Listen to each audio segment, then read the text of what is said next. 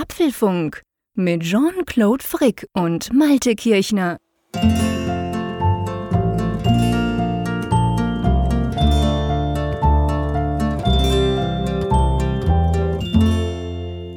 Hallo und herzlich willkommen zum Apfelfunk 226 und ihr seid bei meinem Highlight der Woche dabei, beziehungsweise der Malte ist da auch dabei. Hallo an die Nordsee.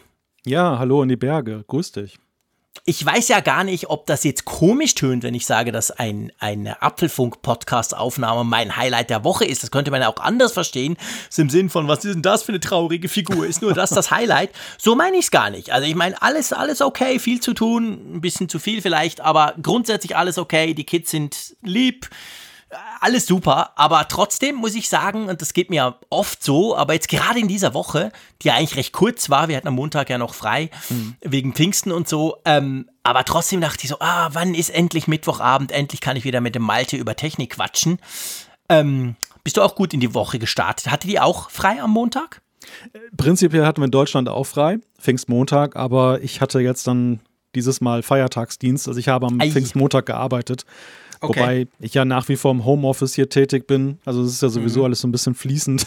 Auf der einen Seite ja, Arbeit und, und Privatvergnügen. Wem sagst du das? Ich werde immer professioneller, dieses Fließende zu managen jetzt nach bald, nach zehn oder elf Wochen. ja, aber ich weiß nicht, wo wir, da, wo wir mal gerade bei dem Thema sind. Also ich sehe ja nach wie vor viel Positives am Homeoffice. Mhm. Aber siehst du bei dir auch so Dinge, wo du merkst, naja, das ist wirklich ein Problem?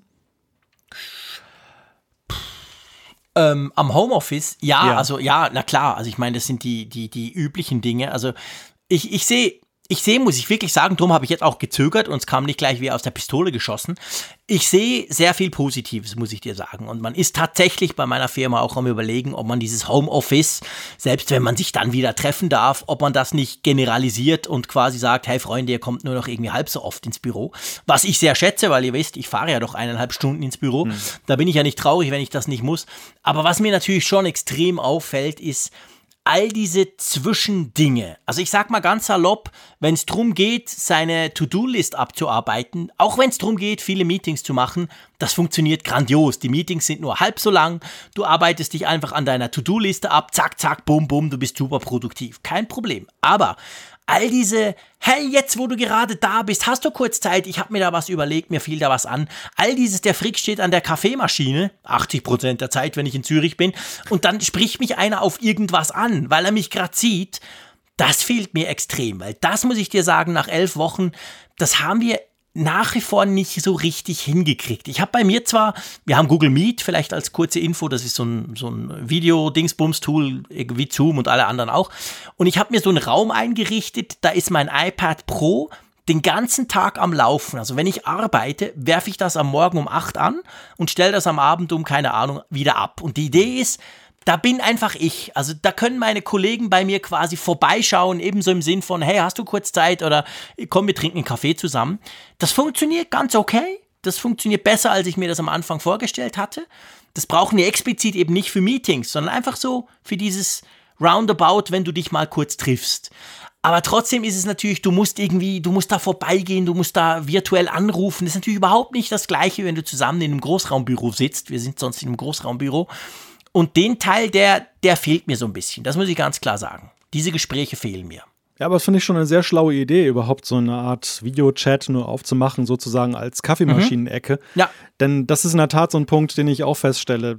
Dieses Format Videochat, es ist halt immer sehr sachorientiert. Ne? Also genau, es, muss genau. es muss bedeutungsschwer sein, wenn du miteinander redest und wo du sonst, mhm. sag ich mal, mit den gleichen Leuten in der gleichen Themensituation auch mal irgendwie ist mehr, genau der Punkt. Mehr Flachs machst, irgendeinen ja. Spaß, irgendeine Idee äußerst, da, da ist es halt dann so, dass du da wirklich on point bist und, und äh, dazu neigst, dann halt so ein bisschen das menschlich Interagierende dann auf der Strecke sein zu lassen. Aber ein weiterer Punkt, der mir aufgefallen ist, also wie gesagt, ich bin auch ein groß, nach wie vor ein großer Verfechter von Homeoffice und ich habe mhm. auch festgestellt durch diesen Langzeitversuch, mhm. dass ähm, eigentlich alles Positive, was ich mir davon versprochen habe, sich bewahrheitet hat.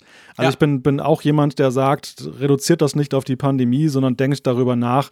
Es gibt so viele Jobs, wo das möglich ist, dass dann auch genau. darüber hinaus das Potenzial davon zu nutzen. Ihr habt glückliche Mitarbeiter, dann auch glücklich, in der Folge glückliche Chefs, glaube ich, durch höhere Produktivität. Und wer, genau. faul, wer faul ist, der war es auch vorher im Büro und wer produktiv ja, ist, der ist es auch von zu Hause. Das ist genau also, der Punkt. Das ist so mein generelles Resümee. Was ich allerdings sehr stark festgestellt habe, ist, Bewegungsmangel. ja. Oh ja. Ich habe ich hab immer ganz von, bei dir. Ich habe immer von mir gedacht, dass ich nun sowieso nicht so der große sportliche Typ bin und eigentlich viel zu wenig laufe. Mhm. Aber ich habe bei der Gelegenheit festgestellt, dass wirklich diese kleinen Gänge, die du den ganzen Tag machst, um zur Arbeit Krass. zu kommen, in der Mittagspause, ja. zwischendurch und so weiter, dass wenn man die alle mal summiert, dass das eine, anscheinend eine ganze Menge Kilometer wohl auch dann ergibt und Schritte. Und diese Schritte fehlen einem halt hier, weil man sich nicht gehen muss. Das heißt, du musst immer einen Anlass schaffen, diese Schritte zu gehen. Und ja. das macht es natürlich unglaublich schwieriger, sie dann in die Tat umzusetzen, weil ja auch der Faktor Zeit dann noch dann eine Rolle spielt. Und ja, das, genau. Und das ist echt so ein Ding, also ja, an der Waage kann man schon erkennen, dass sich da negativ was getan hat. Und das äh, habe ich ehrlich gesagt vorher überhaupt nicht auf dem Radarschirm gehabt in Sachen Homeoffice. Ja, da gebe ich dir, da bin ich ganz bei dir. Also da gebe ich dir recht, das ist tatsächlich schwierig. Das ist wirklich schwierig. Also ich gehe jetzt meistens mit meiner Frau so eine halbe Stunde gehen wir kurz in den Wald. Und zwar Morgen früh, wenn die Kids irgendwie um 20 nach 7 aus der Schule sind als die noch ihr Homeschooling hatten, da wochenlang haben wir das mit ihnen gemacht, immer unter Protest, aber es war immer gut. Am Schluss mussten sie selber zugeben, es hat eigentlich gut getan, um so ein bisschen in den Tag zu starten quasi, damit du nicht, salopp gesagt, bei mir ist es dann wirklich so, ich, wenn ich, wenn wir das nicht hätten, wenn ich mich nicht zwingen würde, wirklich da rauszugehen und einfach mal noch so ein bisschen in die Natur eine halbe Stunde, bevor ich arbeite, ich würde aufstehen, ich esse ja Morgen nichts, ich würde einen Kaffee trinken und ich wäre nach gefühlten 30 Sekunden wäre ich an meinem Arbeitsplatz und dann den ganzen Tag und dann, ich arbeite ja auch immer am Abend noch und also irgendwann wäre dann wirklich nur noch. Aber ich gebe dir recht, also selbst mit Garten und zwischendurch mit Kids Fußball spielen, was ich ja immer noch versuche zu machen, manchmal, ich komme krass auf weniger, also es ist unglaublich. Die, die Apple Watch zeigt dir ja, ja, die zeigt dir ja schwarz auf weiß. Hm. Also ich, ich bin sonst ja so ein zappeliger Typ und renne halt viel rum und im Büro allein, wir sind auf zwei Stockwerken, was ich da immer hin und her renne zu verschiedenen Leuten oder eben zur Kaffeemaschine oder halt auch das Pendeln, gell? Ich fahre mit dem Fahrrad zum Bahnhof, dann mit dem Zug und dann laufe ich wieder zur S-Bahn und laufe hier und da. Das ist, das ist tatsächlich so, das fehlt jetzt alles. Und ja, mal gucken. Ich muss gerade schmunzeln beim Thema Fußballspielen. Ich habe es für mich jetzt auch eingeführt, weil meine große Tochter, die ist ja fünf, die, Echt? die hat jetzt auch Gefallen daran gefunden, ein kleines Fußballspiel im Garten zu wagen. Und dann kam auch gleich das Lob von ihr, dass sie sagte, oh Papa, du kannst ja so wunderbar Fußball spielen, Klammer auf, was natürlich, was natürlich gar nicht stimmt, aber sie hat keinen Maßstab, Klammer zu. Und ich habe dann gesagt, ja, weißt du, woran das liegt? Ich war ja im März in der Schweiz und da habe ich gegen die Nationalauswahl gekickt. genau. gegen meine zwei Jungs, genau. Wir zwei gegen meine Jungs. Das war sowieso episch. Da reden sie heute noch davon. Ist ja jetzt doch schon eine Weile her. Mit dem Malte kann man gut Fußball spielen, hieß es dann, genau. Ich habe dann gefragt, weil er immer gewinnt, aber dann haben sie gesagt, nee, nee, das hat wirklich, war wirklich cool. Ja, das war lustig. Aber nee, ich, ich bin sonst grundsätzlich eigentlich, also ich habe schon vorher viel Homeoffice gemacht. So war es ja nicht. Ich bin ja mhm. maximal drei Tage pro Woche in Zürich, obwohl ich ja 100% arbeite.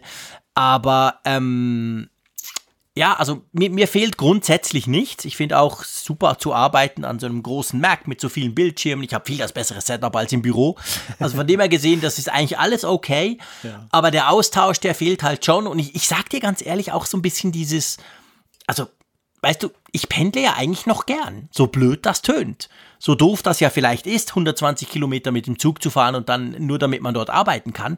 Aber ich habe das irgendwie so eingebaut bei mir und im Büro ist dann eben nicht spezifisch E-Mails schreiben, sondern da treffe ich wirklich Leute und all das andere Zeug mache ich halt im Büro, äh, mache ich halt im Zug. Und das fehlt mir schon so ein bisschen diese, ich sag mal, diese Abwechslung. Weißt mhm. du? Also dieses wirklich jetzt, hey, ich bin elf, elf Wochen lang einfach zu Hause, hier im dritten Stock, Punkt. Also das ist ja irgendwie crazy. Und das, das, das merke ich. Also die Abwechslung, die fehlt mir ganz stark. Aber ich denke, es wird wahrscheinlich, also zumindest bei uns, wird es irgendeine Art Mittelweg geben. Also wir, wir, wir reden jetzt davon, dass wir uns dann einmal pro Woche treffen, so teambasiert, weißt du. Mhm. Je, jedes Team kriegt einen Tag, dann ist man wirklich dann zusammen und dann bespricht man dann tausend Dinge und sieht sich und so. Und sonst kann man eigentlich, wenn man möchte, das großmehrheitlich im Homeoffice machen und dann habe ich vielleicht einen zweiten Tag, wo ich noch andere Leute treffe. Aber ja, also die, die Aussicht, muss ich dir ganz ehrlich sagen, die gefällt mir eigentlich. Ja, das sieht hier ähnlich aus. Also in diesen Tagen haben wir noch ein Gespräch darüber in der Redaktion, wo wir halt mhm. gucken, wie es dann weitergeht. Aber mhm. es läuft aufgrund der noch geltenden Vorgaben sowieso darauf ja. hinaus, weil du musst zum Beispiel, habe ich heute erst gelesen, 10 Quadratmeter Raum pro Mitarbeiter haben. Ja. Also Büros, wo mehrere sind. Wir haben keine Einzelbüros. Und mhm, ja, ja, dann kannst du zum Beispiel jetzt dann am Beispiel meines Büros wahrscheinlich sowieso nur die halbe Besetzung dort fahren. Das ist genau das. Und dann bist du ja gezwungen, kreative Lösungen zu finden. Und es wird Klar. wahrscheinlich hoffe ich, auch genau auf das hinauslaufen. Und das wäre eigentlich ein Mittelweg, den ich liebe, muss ich dir sagen. Weil ja, ich, hab, ich auch. Ich habe schon festgestellt, ich bin, bin jetzt in den letzten Wochen dann immer mal wieder dann doch mal kurz in die Firma gefahren, weil du hast mhm. ja manchmal doch irgendwelche Sachen dann physisch dazu Klar. erledigen, man muss was unterschreiben oder so. Und ich fand das ganz wohltuend tatsächlich, mhm. dann auch mal wieder da zu sein. Ja. Ähm, ich würde mir allerdings halt wünschen, dass es auch so ein bisschen mehr eine gewisse Form kriegt, wie du gerade sagtest, Team-Meetings oder sowas. Ja. Also, dass es dann eben wirklich auch mehr Leute noch irgendwie umfasst. Ja, schauen wir genau. mal. Also sehr interessant auf jeden Fall, dass das Thema Homeoffice, aber das hat mich jetzt einfach mal gereizt, dich zu fragen, wie du das erlebst. Ja, ich finde das interessant. Wir haben noch überhaupt nie darüber gesprochen. Also, liebe Hörerinnen und Hörer, auch, dass ihr das wisst. Ich hatte keine Ahnung. Ich, ich wusste natürlich, Malte macht auch Homeoffice, aber eben, wir haben das Thema auch zwischen uns noch überhaupt nie thematisiert gehabt und es macht natürlich viel mehr Spaß, wenn man es quasi thematisieren kann und dann gleich dazu aufnehmen. Dann könnt ihr auch noch da quasi mithören. Also bei mir wird es auch so sein, jetzt im Juni, ich habe ungefähr vier Termine in Zürich jetzt schon, so ein Fernsehtermin und ein paar andere Termine. Die werde ich natürlich dann wahrnehmen. Also das heißt für mich dann wirklich das erste Mal überhaupt wieder ein bisschen rauszukommen, weil ich habe ja das sehr ernst genommen. Also vom 12. März an war ich nur noch zu Hause. Wirklich quasi komplett. Drum, ich freue mich natürlich darauf und da muss man halt gucken, wie sich das neu entwickelt. Das ist genau der Punkt. Also wir haben auch, vielleicht noch zum Abschluss, wir haben auch irgend so eine 2-Meter-Regel muss man haben bei den Arbeitsplätzen. Mhm. Und das heißt bei uns in, in unserem Newsroom, wo ich arbeite, wir sind ungefähr 25 ähm, Leute in einem Großraumbüro und wir haben jetzt genau noch die Hälfte der Arbeitsplätze. Wir haben so Viererinseln und jetzt sitzt man dann quasi übers Kreuz nur noch. Also die Hälfte fällt sowieso vor der Hand mal weg und zwar auf Abseh, also noch relativ lange wahrscheinlich. Und darum ist man jetzt quasi sowieso sich zu überlegen, jetzt erstens, weil man im Moment gerade noch muss, aber auch weil man sich überlegt, hey, wenn wir das schon machen, dann machen wir es doch quasi, wer will, für die Ewigkeit. Drum ist da ziemlich viel im Gange und ich finde das, find das ganz positiv. Ich bin da sehr gespannt drauf, muss ich sagen. Ja, diese Abstandsgeschichte haben wir ja auch, also zusätzlich noch. Mhm. Du hast einerseits ja. sowieso diese, glaube zwei Meter, 1,50 Meter mhm. bis zwei Meter Abstand und dann aber noch zusätzlich halt, dann äh, habe ich heute gelesen, zehn Quadratmeter, die halt ein Mitarbeiter ne, von einem ja. Büro, von der Fläche für sich haben muss. Das hast du im Supermarkt übrigens auch. Also das ist auch der. Echt? Ich meine, das ist auch der ähm, Schlüssel, nachdem das geht, wie viele Leute gleichzeitig da rein dürfen. Ja. Ah, okay. Krass. Wusste ich nicht. Hm. Habt ihr das nicht? Das weiß ich nicht. Doch, wahrscheinlich schon. Wir haben ja. sicher irgendeine so Regel. Aber ich, ich war, also ich, ich muss das ganz ehrlich sagen, ich oute mich, ich war wirklich auch seit elf Wochen nicht mehr im Supermarkt. Meine Frau ist verdankenswerterweise immer einkaufen gegangen. Ich bin jetzt nicht wahnsinnig traurig. Ich finde, im Supermarkt einkaufen gehört eher zu den Dingen, die ich nicht so mag. Aber es ist natürlich, ich meine, es ist natürlich eine gigantische Leistung von ihr, aber ich, hm. ich du weißt ja, ich bin eine Risikogruppe und ich habe das schon sehr ernst genommen, muss ich sagen. Darum weiß ich das gar nicht, aber ich glaube, wir haben das natürlich alles auch mit Tropfensystemen und Schieß mich tot und iPad am Eingang und irgendwelche Sachen. Und ich glaube, auch so eine, so eine, so eine Regel gibt's garantiert auf. Ich habe mich einfach noch nicht so drum gekümmert, weil ich gehe ja nicht. Man könnte sagen, ich bin ein Idiot, oder? Ja, oder eben, du sollst ja gerade keiner sein. Also wunder, wunderschöne Überleitung. Denn wir haben sehr viel, wir haben sehr viel äh, Zuhörerpost bekommen in den letzten Tagen. Und bei den ersten E-Mails habe ich mich ein wenig gewundert, weil sie halt immer dann begannen mit äh, Jean-Claude, sei kein Idiot.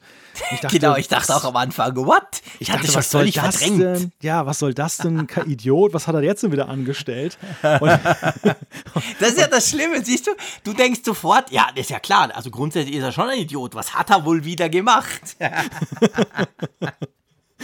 Ja, auf jeden Fall. Du hattest ja, um das mal so wieder in, in, die Erinnerung zu rufen, du hattest ja vor einem Jahr im Apfelfunk dringend gemahnt, dass man ja keine Betas äh, von großen, ja, neuen Versionen von iOS installieren soll, weil du ja seine Erfahrungen damit gesammelt hast. Du hast sie ja hier auch dann offengelegt und hast dann auch inständig die Hörerinnen und Hörer gebeten, dich doch bitte per Wiedervorlage dann am 1. Juni 2020 daran zu erinnern, im WWDC-Monat Weltentwicklerkonferenz, wenn ein neues iOS kommt, lieber Jean-Claude, lass die Finger davon, sei kein Idiot. Und ich habe das damals, ja, ich habe so ein, netten, ein Bonmot gehalten, ein nettes Wort, aber. nee, da kennst du aber unsere Hörerinnen und Hörer Ja, ja, ich, ich, dachte, sowas in einem Jahr, da, da, erinnert sich da kein Mensch mehr dran. Und tatsächlich, wir selbst haben uns ja, glaube ich, auch nicht mehr so wirklich dran nee, erinnert. Aber, aber und dann ganz, ganz, ganz viele Leute kommen dann und sagen, hey, da war doch Genau. Was. Wir wurden wirklich also regelrecht überschüttet mit E-Mails, aber auch mit Tweets und anderen Dingen, wo er mich eben darauf hinweist, doch jetzt bitte aufzupassen, weil vor einem Jahr war ja das genau und jetzt ist ja ein bisschen später, wir haben ja sozusagen drei Wochen Verspätung dann, ist ja erst am 22. Juni. Aber ja, ist natürlich ist total spannend. Ist übrigens Apfelfunk Folge 174, wenn ihr euch die mal noch anhören wollt. Falls ihr jetzt gerade nicht mehr wisst, von was wir sprechen, wo ich mich eben geoutet habe und gesagt habe, oh, ich Idiot, ich wechsle, ich wechsle auf Android. Tschüss Apfelfunk. Ich war so verzweifelt, weil man das ja nicht brauchen konnte, die erste Beta-Version. und die zweite und dritte eigentlich auch nicht. Dann wurde es besser. Aber ich muss ja sagen, ähm, ich, ich bin ja noch nicht ganz sicher, ob ich kein Idiot bin. Das finden wir dann am 2 oder am 23. Juni raus. Aber sagen wir mal so, ich habe dahingehend vorgesorgt. Weil der Killer war ja letztes Jahr die Apple Watch. Hm. Also die Apple Watch, die wollte ich ja unbedingt, weil da war ja schon viel und überhaupt mit Watch OS 6 und so. Und die war ja zumindest am Anfang ein paar Wochen lang praktisch komplett unbrauchbar, nach irgendwie vier Stunden Akku leer und so. Und äh, das war für mich ja, ihr wisst, wie gern ich die, wie wichtig für mich inzwischen die Apple Watch ist. Und ich habe ja inzwischen eine zweite. Also theoretisch, ich habe auch ein zweites iPhone. Theoretisch könnte man da was machen. Aber nee, ich mache es natürlich nicht. Auf gar keinen Fall auf ein Produktivgerät. Also ich habe hier noch eine Zuschrift bekommen äh, aus einem Ort in der Schweiz. Er heißt St. Gallen. Und Echt? Da, wo es immer regnet? dort, dort wurde vermutet, äh, es wäre relativ klar, wie das ausgeht. Aber schauen wir mal. Wir schauen mal, genau. Wir bleiben dran. Ihr werdet das natürlich hier an erster Stelle live im Apfelfunk, werdet ihr das quasi mitbekommen, wie wir das genau machen. Aber du, wollen wir mal zu den Themen überspringen? Genau, die Themen.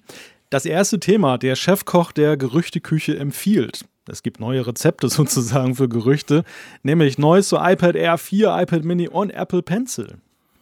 Es gibt Updates ohne Ende. Ihr habt gigabyteweise Update runterladen müssen äh, vor ein paar Tagen.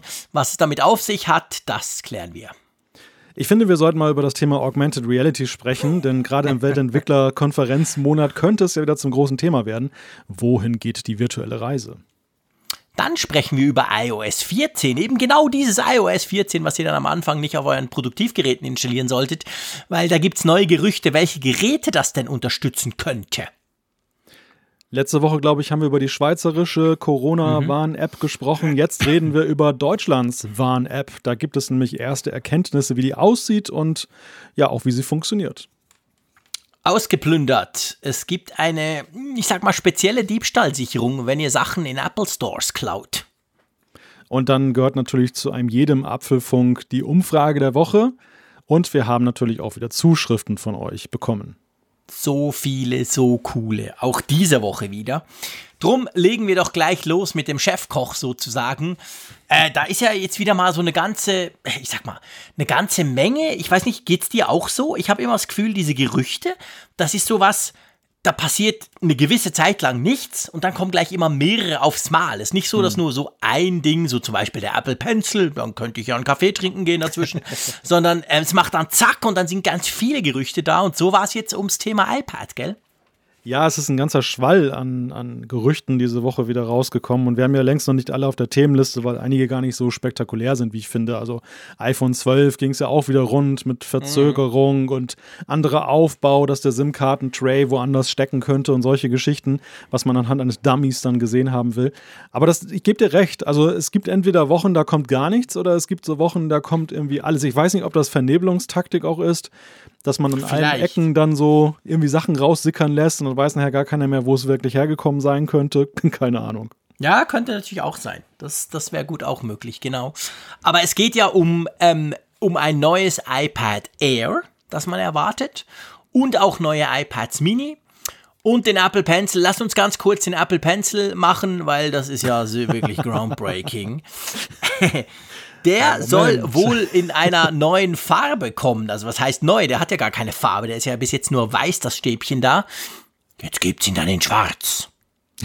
ja, ja, genau, das haben wir gelesen. Und ich musste unweigerlich daran denken, welches, ja, welche Aufregung damals auch herrschte, als der iMac Pro kam und dann da eben die Tastatur und die, die Maus dann ja auch in. Zum Glück hast du nicht gesagt, welche Aufregung bei dir, lieber Jean-Claude, geherrscht hat. Sonst hätte ich dich jetzt gleich mal zurechtweisen müssen. Das war so beim iMac Pro. Apfelfunkhörer wissen das natürlich, insofern brauche ich das nicht ergänzen.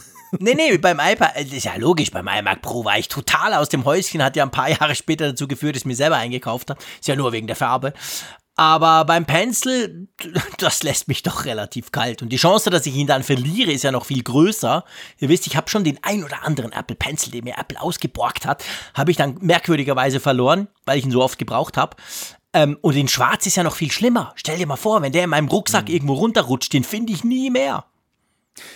Ja, in der Tat. Warum sollen sie das überhaupt machen? Ja, das ist in der Tat. das wer? Das ist die Frage. Ja, ach du, wollen, wenn du nach Wollen gehst, dann, dann würde es ihn wahrscheinlich auch in Rot und Rosa und Lila geben. ja, okay. Gelb. Das, das ist, glaube ich, nicht die Frage. Aber mich erinnert das Ganze sehr an diese Diskussion, die wir auch allenthalben um die AirPods haben. Also, wie oft gab es schon mhm. Gerüchte, oh, dass stimmt. die AirPods, AirPods, auch in anderen Boah. Farben. Es gibt mhm. ja so, es gibt ja so ähm, Tuner oder wie soll ich sie nennen? Also Leute, die halt dann irgendwie das Gehäuse dann mit Lack oder sonst wie dann umfärben. Es gibt du kannst Firmen, ja auch, die das machen. Genau. Ja, eben, du kannst mancherorts sogar gegen Geld einschicken und die machen das ja, dann ja, für genau. dich. Modder, genau, hat das so ein bisschen Modding machen an deinen Gerätschaften. Ja, es gibt eine Firma, die heißt Colorware. Also könnt ihr so eingeben, colorware.com. Und die haben sich spezialisiert, von denen habe ich vor Jahrzehnten, war das wohl bald, bei denen habe ich mal ein iPhone 11 in weiß bestellt. Äh, Quatsch, iPhone 11, ich Idiot, iPhone 4. Mhm. Weil das war ja immer, das, das war ja am Anfang nur schwarz. Und es ging ja lange bis in weiß. Also es war ja das iPhone 3G und 3GS gab es ja noch in weiß. Und dann kamen ja die neuen fancy, coolen Dinger und die gab es dann immer nur in, in diesem, also die gab es nicht mit einer weißen Rückseite. Und ich wollte das mal testen damals und habe mir wirklich in den USA eins bestellt. Und das, das war dann halt weiß. Die haben da sowas raufgedampft und die haben sich inzwischen, da kriegst du alles. Da kriegst du Tastaturen, du kriegst die AirPods, du, du kannst, ich glaube, du kannst jedes Apple-Gerät und auch andere inzwischen kaufen mit einer speziellen Farbe. Kostet halt auch ordentlich. Ja, klar, das kann man ja wunderbar zu Geld machen, wenn es dann ja, nicht offiziell existiert. Ja, ich, ich, ich weiß halt nicht, wie emotional diese Farbe weiß bei Apple jetzt ist mit Blick auf den Apple Pencil. Bei den AirPods halte ich es ja. insofern für recht unwahrscheinlich, dass sie das tun werden. Ganz einfach, weil das in Anlehnung ist an diese ikonischen Kopfhörer vom iPod. Und äh, mhm. diese, diese Negativ-Designs, in Anführungszeichen, diese ähm, Kontrast-Designs, wo du halt dann einen, einen dunklen Hintergrund hast und dann diese leuchtenden weißen Kopfhörer damals ja. in der Werbung und daran knüpft das natürlich unmittelbar an und ich glaube, es verfängt auch nach wie vor. Beim Pencil, das ist ja nun nicht so, ist ja nicht buchstäblich Everybody's Darling, wie wir auch von dir wissen und ja.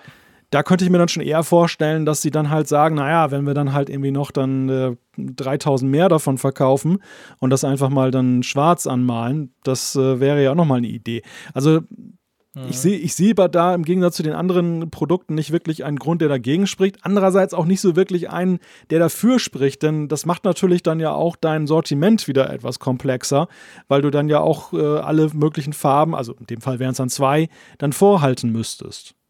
Ja, ja, klar. Ja. Ach komm, ich kann sowieso nicht mitreden beim Stift. Keine Ahnung, ich weiß es nicht. Sollen sie es machen? Ja. Mir würden die AirPods viel mehr gefallen. Die würde ich mir vielleicht sogar holen. Das fände ich geil, da wäre ich echt Fan davon. AirPods in Space Gray. Wow, wie cool wäre denn das? Aber beim Apple Pencil, ja, da bin ich außen vor, gebe ich gerne zu. Ja, es gibt ein Argument, das da vielleicht noch dafür spricht. Das ist dann die Tatsache, dass in der Verbindung, das ist mir diesen Tagen aufgefallen, hier bei meinem Test von dem iPad Pro 12,9 mhm. mit dem Magic Keyboard, der, der Stift äh, fällt natürlich schon stark auf und ab, jetzt farblich, in diesem dunklen Ensemble. Das stimmt. Das stimmt, ja. Ja, natürlich, klar. Ich meine, beim iPad, wenn du das Space Gray hast und dann hast du noch das Magic Keyboard, das ist ja auch Space Gray und dann legst du dieses komische weiße Stäbchen oben drauf. Das sieht, seien wir ehrlich, doof aus. Ja, hast du recht. Rein designtechnisch hm, passt das nicht. Okay, ja, vielleicht.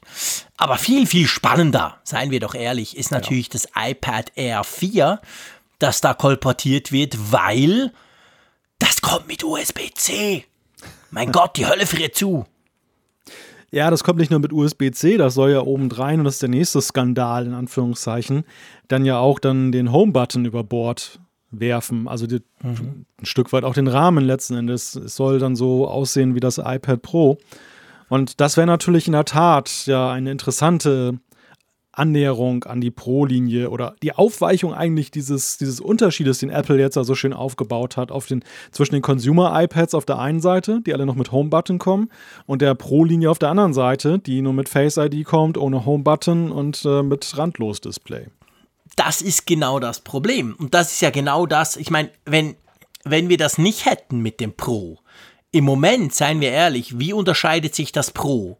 Durch das Randlos, durch das Face ID und natürlich durch das Zubehör, Magic Keyboard etc. Aber rein vom Speed her, das mag auf dem Papier so sein, das ist alles wahnsinnig toll, aber ein iPad Air, ähm, ein aktuelles zum Beispiel, oder auch das, das, das 350-fränkige Einsteiger-iPad, die sind ja auch nicht langsam. Also die sind ja, die sind ja auch schnell, außer vielleicht du machst 4K-Video, schieß mich tot drauf.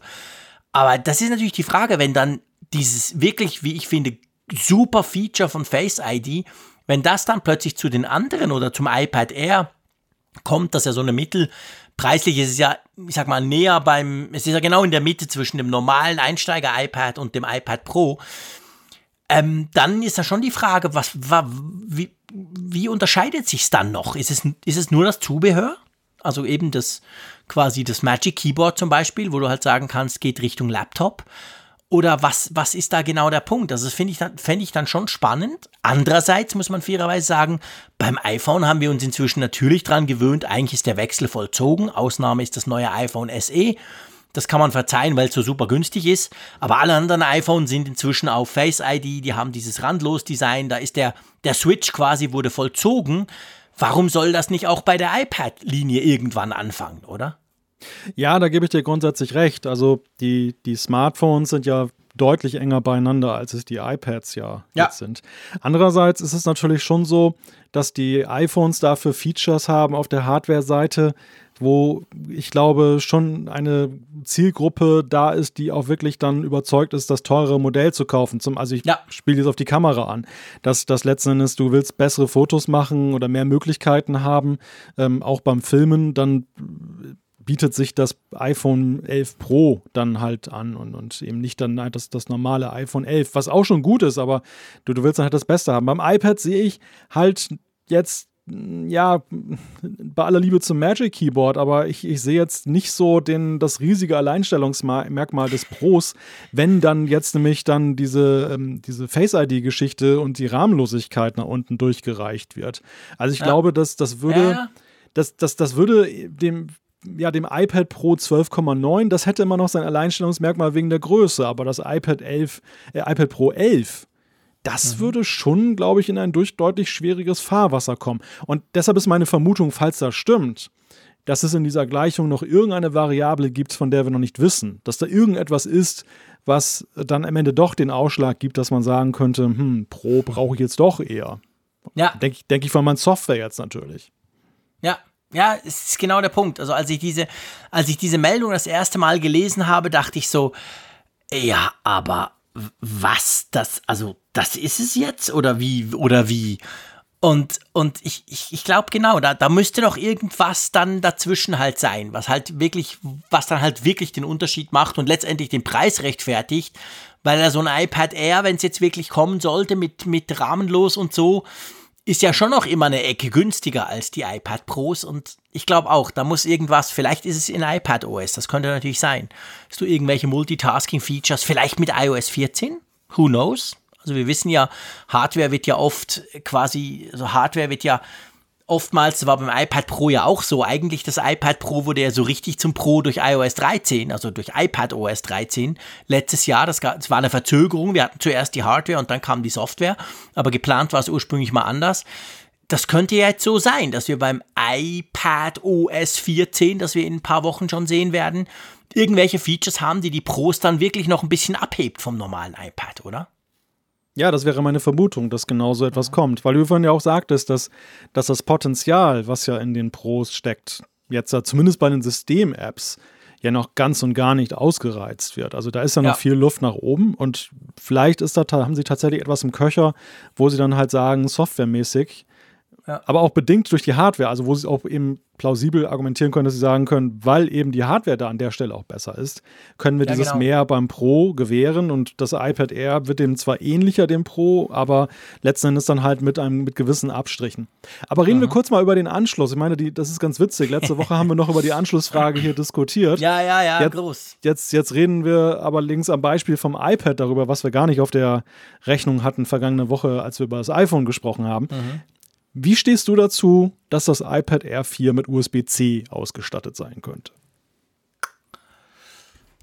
Also ich meine, wir haben es ja beim iPhone, haben wir es ja groß und breit diskutiert letzte Woche. Ich muss aber sagen, dass ich es beim iPad tatsächlich ein bisschen anders sehe. Beim iPhone war ja einer meiner Argumentationen, dass du als Kunde eigentlich nicht wirklich viel davon hast, weil du quasi ja schon 1000 Kabel und du hast noch Dockingstation und schieß mich tot. Beim iPad da sehe ich das so ein bisschen anders. Da fände ich es grundsätzlich sehr praktisch, weil ich sehe das beim iPad Pro und ich bin natürlich davon beeinflusst. Da ich das iPad Pro ja wie ein Laptop brauche, seit es rauskam, seit dem ersten Tag, schätze ich natürlich diese Möglichkeit auch mal irgendwie was anzuschließen, mal eine Harddisk, irgendwelche Daten rüberzunehmen, was ich normalerweise nie machen würde auf dem iPhone oder so, aber beim iPad ist das irgendwie praktisch. Und da ist halt USB-C, sagen wir mal, halt viel nützlicher und irgendwo sinnvoller als, als Lightning, auch wenn es da inzwischen ja auch Adapter gibt, die dir bei gewissen Dingen helfen können. Aber ich meine, das Ganze steht natürlich so ein bisschen im Kontext, kann das wirklich sein, dass Apple beim iPad doch immerhin jetzt, selbst wenn es, dann wäre es ein zweites Gerät, vielleicht kommt da noch ein drittes später, ähm, auf USB-C geht und dann beim iPhone nicht? Also ja, ja also siehst, ich bin schon wieder so ein bisschen hin und her gerissen bei dieser blöden Anschlussfrage. ja, ich meine, beim iPad ist es ja immerhin so, im Gegensatz zum iPhone, wir haben ja da schon diesen Dammbruch hin zu USB-C. Beim iPhone ist das ja nur genau. Theorie. Selbst die ja. Pro-Geräte laufen auf Lightning und beim iPad ist das jetzt ja schon passiert und man muss ja sagen, es ist ja mehr oder weniger geräuschlos passiert. Klar hat der eine oder andere gesagt, ich fand es ganz praktisch, dass ich in der Vergangenheit mein iPad auch mit meinem iPhone-Ladekabel aufladen konnte. Das fällt jetzt weg, jetzt brauche ich ein USB-C-Kabel Kabel noch zusätzlich. Aber naja, genau. Sagen wir, seien wir ehrlich, ist, so schlimm war es jetzt auch nicht. Nee. Und ich glaube, Apple, also unabhängig von der Funktionalität, die du ja gerade schon beschrieben hast, aber Apple würde damit auch noch mehr herausarbeiten, dass sie tatsächlich das iPad jetzt nicht mehr als größeres iPhone sehen, was sie nie taten, aber jetzt ja, ja. doch, sie, ja, ja, genau. sie sind ja doch genau. zunehmend auf dem Trip, dass sie sagen, ein iPad ist ja eher etwas, was ein Notebook-Ersatz ist. Und ja. bei Notebooks hast du, bei den MacBooks hast du USB-C. Also so gesehen ist es dann sehr, sehr logisch, dass man dann sagt, um diesen Anspruch zu untermauern, dass man jetzt nicht einen Smartphone-Anschluss da hat, sondern mhm. eben einen Computeranschluss. Also das, das finde ich ist, ist ähm, schon sehr schlau. Der zweite Punkt, der, glaube ich, so diese, diese Sorge davor ein wenig entkräftet. Natürlich werden jetzt einige sagen, hey Malte, du hast Unrecht, ich habe genau das Problem. Aber ich glaube, dass beim, beim iPad viel weniger Leute da draußen sind, die dieses Zubehörproblem haben.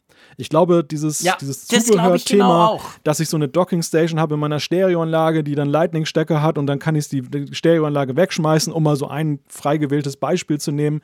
Ähm, das hast du beim iPad auch, aber nicht bei weitem nicht in dem Maße wie bei den iPhones. Ja, ja.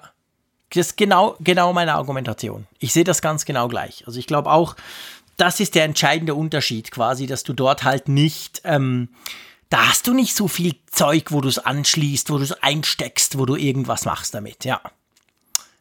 Tja, ähm, haben wir über das iPad Mini schon gesprochen? Ich glaube noch nicht, oder? Da gibt es nämlich auch Gerüchte. Das soll auch rahmenlos werden. Und da das wäre ja geil. Genau, da muss ich dir ja sagen, also da, klat, da klatsche ich echt in die Hände. Habe ich ja, ja damals ich schon gesagt. Wir hatten, wir hatten ja schon dieses Gerücht, dass das, äh, das Revival eigentlich des iPad Mini war ja auch schon vorausgesagt, als dass der Footprint gleich, gleich bleibt, aber das Display viel größer wird. Am Ende ist ja. es dann das alte Display oder das alte Format mit neuen Innereien geworden. Und wir waren ja alle so na, ein kleines bisschen enttäuscht, waren wir ja schon darüber, dass das so geblieben ist. Ja. Aber aufgeschoben ist nicht aufgehoben. Und äh, jetzt heißt es halt, dass die Reise dann halt da beim nächsten iPad Mini dahin gehen soll.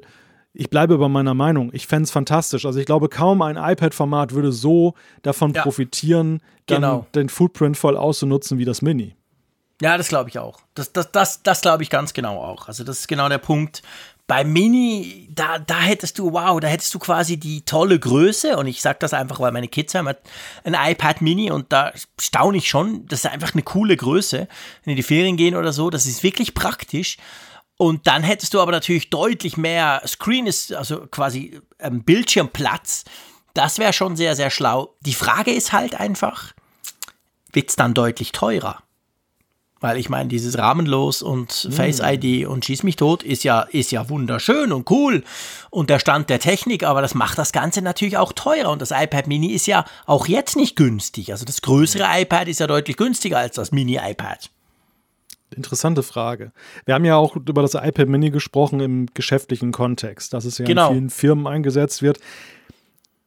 Da dann könnte da, nicht. Dann, ja, aber dann könnte natürlich Strategie dahinter stecken, dass Apple erstmal noch wieder ein aktualisiertes, Anführungszeichen, altes iPad Mini rausgebracht hat, was mhm. dann sehr erschwinglich ist, was in Firmenbudgets mhm. spielend reinpasst, um dann gar nicht so viel später, letztes Jahr ist ja das iPad Mini ja als Revival rausgekommen, Genau. Dann, dann mit einem iPad Mini zu kommen, was dann eben dann diese Rahmenlosigkeit hat, aber diesen kleinen Wermutstropfen, dass es dann ein paar hundert Euro oder 100 Euro mehr kostet. Das wäre mhm. natürlich schon sehr raffiniert, wenn sie das so machen würden. Ja, ja, genau. Das, das, das wäre definitiv raffiniert. Ich, ich, ja, ich, ich bin wirklich gespannt. Also ich, ich bin. Ich bin sehr gespannt. Vielleicht noch was über den Zeitrahmen, haben wir, glaube ich, noch gar nicht gesprochen. Wann soll denn das kommen? Tja. Ich glaube, ich glaube, ich habe gelesen, so das iPad Air wohl vorher, irgendwann in diesem Jahr, kann gut und gerne aber auch erst November werden. Und dann das iPad Mini, glaube ich, erst nächstes Jahr. Also ich glaube, hm. so ist so ein bisschen, ich meine eben, wie gesagt, wir sprechen hier über Gerüchte. Also sprich, man weiß letztendlich noch nichts für sicher, aber das wäre so, also das iPad Air wohl noch dieses Jahr, wann auch immer. Und das iPad Mini dann, das, das, das, das äh, spannende Rahmenlose würde wohl erst nächstes Jahr kommen. Das würde natürlich die ganze iPad-Linie schon krass aufwerten. Seien wir ehrlich. Ja, sicher, klar. Also das wäre ja, so ein bisschen wie beim iPhone halt, die, die zunehmende Angleichung dann halt an das neue Format, was beim Pro gekommen ist. Und wir haben ja schon des Öfteren erlebt, dass Dinge, die beim Pro begonnen wurden, in Anführungszeichen runtergereicht wurden in die Consumer-Liga. Ja. Das, ist, das haben wir beim Apple Pencil und, und letzten Endes ja auch bei der Tastatur. Ja, ja, genau. Stimmt. Das wurde dann von oben nach unten gereicht. Das würde dann wieder passen, dass man sagt, hey, jetzt kommt rahmenlos USB-C und, und quasi Face ID, kommt mal so, salopp gesagt, eine Etage weiter runter zum iPad Air. Würde schon passen, ist irgendwie stimmig für mich. Gut. Wollen wir mal über Updates sprechen? Hat deine Leitung auch geglüht vorgestern? Oh ja, oh ja. Das ist mal tückisch. Du hast, du bist dann froh, du hast gerade den gesamten Haushalt umgestellt auf das große Update iOS 13.5. genau. Du genau. hast, den, du hast äh, der Ehefrau ihre Geräte abgeluchst, du hast äh, das Kinder-iPad genau. aktualisiert. Darf ich mal schnell? Oh, warum denn? Ja, nur schnell Update. Genau, aber bitte schnell, genau, ich brauche das schnell wieder. Und dann, und dann kommst du ein paar Tage später wieder und sagst so, ähm, tut mir leid, ich muss nochmal aktualisieren. kommt immer gut, ja, kommt es, immer gut. Kommt, immer gut, genau. Aber es war ja wirklich auch, ähm, es war ja wirklich auch erstaunlich und es war ja überraschend, sage ich mal, dass das einfach so, so, so jetzt schon kam. Wir erinnern uns, zwei Wochen vorher war gerade iOS 13.5 raus, iPadOS 13.5, iOS 13.5 natürlich mit dieser Covid-API, haben wir auch drüber gesprochen. Und jetzt kam noch mal eins und ich meine, das ist ja allein daran, dass man gesehen hat, das kam für iOS, also für iPhone und iPad, es kam für die Apple Watch, es kam für Mac OS, es kam für den Apple, äh, den Apple TV und es kam für den HomePod. Das zeigt, es muss ein wichtiges Security Update gewesen sein, sonst würden mhm. sie das nicht so breit, so schnell schon streuen, oder? Ja, in der Tat. Also das, und es ist ja wirklich eins. Man kann ja bei Apple, sie haben eine extra Seite dafür eingerichtet, mhm. wo man sich die Sicherheitsupdates dann im Detail durchlesen kann. Was ist, was steckt denn da drin? In den Release Notes, die man ja dann in der Update-Funktion sieht, in der Aktualisierungsfunktion bei den Einstellungen, ist es ja immer nur so, dass sie umrissen ist, von wegen enthält Sicherheitsverbesserungen. Ja. Und wir können hierzu sagen, und das ist ja tatsächlich, wie, wie du es gerade schon skizziert hast, ähm, systemübergreifend. Sie haben einen genau. Bug gefixt, der dazu geführt hat, dass man mit äh, Kernelrechten, also mit sozusagen Root-Rechten, dann äh, dann Code ausführen konnte, als sozusagen schadhafte Stelle von außen. Und das Ganze ist so ein bisschen ähnlich gelaufen wie der Bug, den wir jetzt aus der Mail-App kannten, den wir ja kürzlich auch nochmal besprochen haben, dass es dann damit zu tun hatte, dass eben du ähm, ja, den Speicher sozusagen überladen konntest, mal salopp mhm. gesagt. Und mhm. dadurch äh, bist du dann aus diesem geschützten Speicherbereich rausgesprungen und konntest dann sozusagen in den Systemkern vordringen. Ja. Genau, und darum ist es wirklich wichtig, also dieses Feature, äh, Feature, dieses Update bringt keine Features, also habt ihr keinen neuen Knopf oder aber es fixt ganz, ganz wirklich wichtige ähm, Security-Geschichten, also Sicherheitslücken. Drum unbedingt einspielen, falls ihr das nicht schon gemacht habt. Ist auch relativ groß. Und ebenso bei mir im Haushalt, man merkt es dann, du hast es vorhin schön besprochen, je mehr, je mehr Apple Gear man hat, desto mehr installiert man natürlich. Da rauscht dann einiges durch die Leitung, aber es ist wirklich wichtig, haut das drauf, auch beim Mac.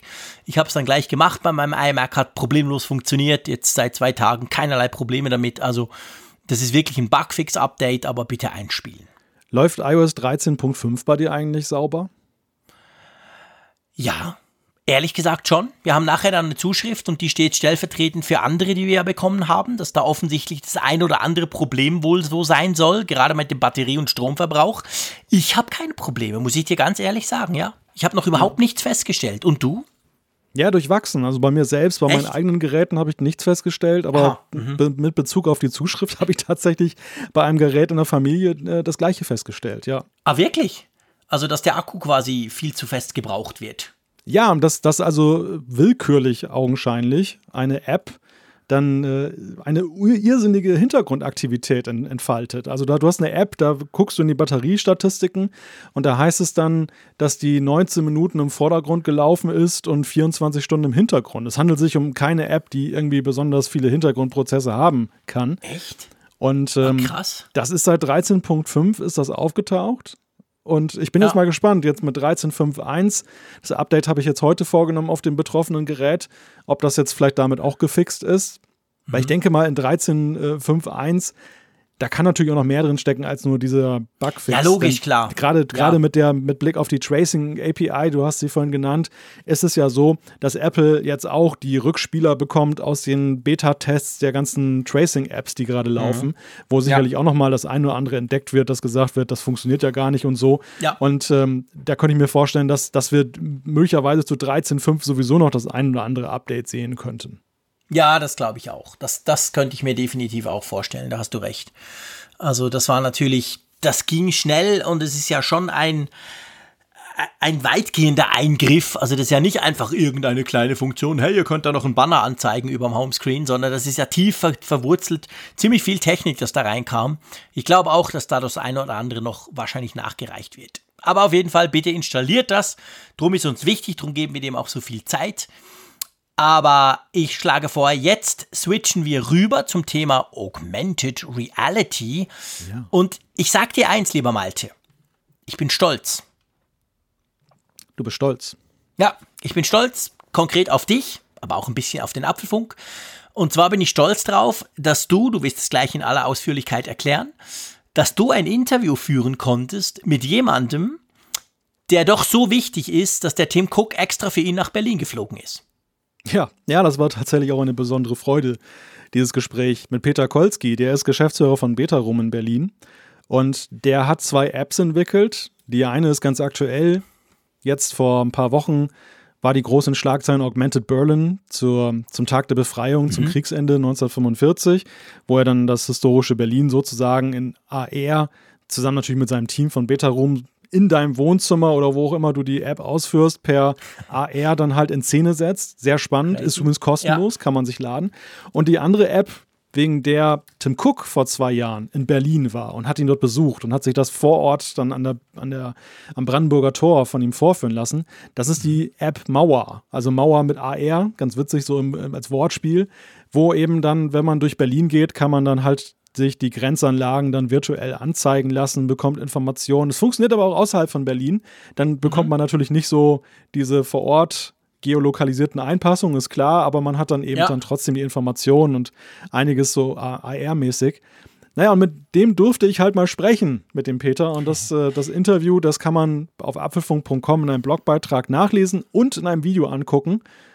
Und das Video kann ich besonders empfehlen, weil er halt wirklich ein sehr sympathischer Mensch ist und wie ich finde, diese ja, diese, wie sehr er brennt für dieses Thema AR. Das kommt halt so richtig rüber. Mhm. Ihr wisst ja aus dem Apfelfunk, wer regelmäßig diese kleine Sendung hier hört, dass ich ja durchaus auch hin und wieder mal in Erscheinung getreten bin, so ein bisschen skeptisch zu sein, was AR angeht. Und äh, ich auch, definitiv. und ich, ich finde halt ähm, einerseits die beiden gewählten Beispiele, aber andererseits eben auch so das Potenzial, was er darin sieht und, und mhm. ähm, wo er halt meint, dass das AR sich dann auch weiterentwickeln könnte. Das hat mich schon, muss ich sagen, doch recht beeindruckt und auch ein Stück weit überzeugt. Also ich, ich sehe okay. dem Thema doch sehr viel positiver entgegen. Gleichwohl natürlich ist es schon so, dass ich weiterhin glaube, dass es halt eben, das sagt er selber ja, bei vielen Apps braucht es kein AR. Ich brauche in meinem Twitter-Feed kein Augmented Reality. Absehbar. ja. Ja, stimmt, klar. Dass, dass der Raphael Zeyer sozusagen in deinem Wohnzimmer erscheint und seinen Tweet selber vorliest. Hey, ich will nicht mal, dass du in meinem Wohnzimmer erscheinst und deinen Tweet vorliest. Geschweige denn den Raphael Zeyer. Obwohl, der ist ja näher. Nee, das ist genau der Punkt. Ich glaube, das ist ein ganz wichtiger Punkt. Weißt du, dass, dass man dieses Augmented Reality Thema, das macht keinen Sinn, wenn man das quasi zwang, zwanghaft überall irgendwie integriert, weil man doch könnte. Aber wenn man es eben clever integriert, und ich glaube, da ist dein Interviewpartner ja ein ganz hervorragendes Beispiel. Drum ist ja der Tim Cook letztendlich ihn auch besuchen gegangen, weil er coole Sachen macht, die genau da reinpassen. Dann ist es beeindruckend, oder? Ja, absolut. Und ich, und ich, ich muss ja sagen, ich habe ja insgeheim immer so ein bisschen Freude daran, wenn solche Beispiele, wenn Leute, die so ausstrahlen, dann natürlich auch in Europa anzutreffen sind und nicht nur mhm. in den USA. Denn das ja. ist, also Beta Room ist ja auch ein Start-up und ähm, wenn wir eines in Europa ja mal schmerzlich vermissen, ist das ja bei Technologien dann auch so, ja, mal vorne mitzuspielen, dass wir nicht ja. einfach nur immer das nachäffen und, und weitermachen. Natürlich basiert das auf AR-Kit, was Apple vorgelegt hat, aber AR-Kit ist ja erstmal nur ein Befehlssatz, ist erstmal nur ein Werkzeugkasten. Und mhm. er hat das wirklich mit Leben gefüllt und, und äh, hat zumindest im, im Bereich der, der Geschichts-Apps dann einfach mal ja so ein Benchmark aufgestellt. Mhm. Einerseits, wie man es mhm. machen kann, andererseits aber finde ich auch sehr beachtlich eben dann überhaupt ähm, in der Qualität. Das muss erstmal, ja. da muss man erstmal rankommen. Und, Schon, äh, und das war ja auch, und das fand ich auch ganz witzig, dass diesen Aspekt hat er ja auch in dem Gespräch dann erläutert, dass am Anfang stand auch die sehr zeitintensive Frage, wie erzählt man eigentlich eine Geschichte in AR? Und das ist ein mhm. Punkt, den äh, habe ich dann auch schon, ich habe mich mal intensiver mit dem Thema VR, Virtual Reality, auseinandergesetzt. Mhm. Und da ist mir auch genau der Punkt, dass viele, viele zum Beispiel Journalisten, die VR-Geschichten gemacht haben, dann immer erstmal an dem Punkt waren, dass sie dann festgestellt haben, Moment, so linear wie ähm, jetzt eine, äh, zum Beispiel ein Fernsehbeitrag oder so, mhm. kann dann man das ja nicht machen, weil wenn 360 Grad um dich herum immer was dann stattfinden soll, der, mhm. der Nutzer ist ja unweigerlich enttäuscht, wenn es dann doch nur irgendwie in einer Richtung irgendwas passiert. Ja. Ja, ja genau. Stimmt. Das ist, das Storytelling ist ja komplett anders mit AR. Und gleichzeitig darfst du die Leute natürlich auch nicht überfordern. Ich meine, es darf natürlich auch nicht überall ständig krachen gleichzeitig, ja. dann weißt, weißt, du auch nicht mehr, wo du hingucken sollst. Ne? Ja, oder kriegst dann nur die Hälfte mit, weil du gewisse Dinge gar nicht rausfindest, wo man da hinten noch irgendwas hätte tun können. Ja, ja das ist schon interessant. Also ich finde, der, der Blogbeitrag ist super spannend, apfelfunk.com, könnt ihr natürlich anschauen gehen, aber auch dein Video auf unserem Apfelfunk YouTube-Kanal, also super spannend Du, du bist mit ihm zusammengesessen, sympathischer Typ, sehr schönes Video. Also wirklich muss sagen, drum nochmal, ich bin stolz auf dich, liebe Malte. Finde ich coolen Content, den du da produziert hast. Vielen Dank. Und produziert mit Apple-Geräten übrigens alles. Ja, also hoffentlich. Du willst mir doch nicht im Ernst behaupten, du hast hier mit einem Samsung-Smartphone gefilmt oder so. nein, nein, die, ja, ja, klar, nee, logisch die Geizigkeit äh, hat mich dazu gebracht, mir keine bessere Kamera, also was heißt keine bessere, aber, aber keine, du, du, musst lange keine suchen, andere eine Kamera, finden, mein Lieber. Ja. du hast ja dein iPhone, äh, iPhone 11 Pro und ich meine, ja, ich glaube, da sind wir uns alle einig und nicht nur wir, ja auch Profi-YouTuber überm Teich oder so, die sagen, hey, krass, wie gut man halt damit filmen kann. Also ja. da bist du schon super ausgestattet letztendlich. Ja, du weißt es ja auch, du machst ja ganze Fernsehbeiträge damit. Ja, Genau. Ich sag's zwar den Fernsehsendern nie, aber sie sind immer ganz begeistert, wie toll das doch ist. Und ich mache es ja eigentlich nur mit dem Smartphone. Crazy. Gut, und by the way, weißt du, hört. schöner wirst du mit einer tollen Kamera auch nicht. Das musste ich, leidvoll musste ich das feststellen, ja. wenn ich in einem Fernsehstudio stehe, wo dann 10.000 fränkige Kameras sind. Also ich bin auch nicht schöner. Von dem her gesehen, kann man auch mit dem iPhone machen. da hat man sogar ein paar Filter, die man drüber legen kann. Wie gut, dass diesen Podcast keiner hört und dass dein Geheimnis unter uns bleibt. Ja, genau. Da bin ich auch ganz glücklich. Gut, du, dann lass uns doch zum nächsten Thema kommen. Wir haben ja. ja so ein bisschen vorhin schon über iOS 14 gesprochen, im Sinne von, dass ich dann kein Idiot sein soll. Aber letztendlich wissen wir, iOS 14 wird am 22. Juni äh, anlässlich der WWDC Keynote vorgestellt werden. So viel darf man sicher schon voraussetzen. Und jetzt ist es so, jetzt gibt es natürlich wie immer die ersten Gerüchte da rundrum. Und eines dieser Gerüchte finde ich besonders spannend. Und zwar geht es darum, und das fragen sich sicher viele, ich mich auch, ja, auf welche Geräte kommt denn dieses iOS 14 dann?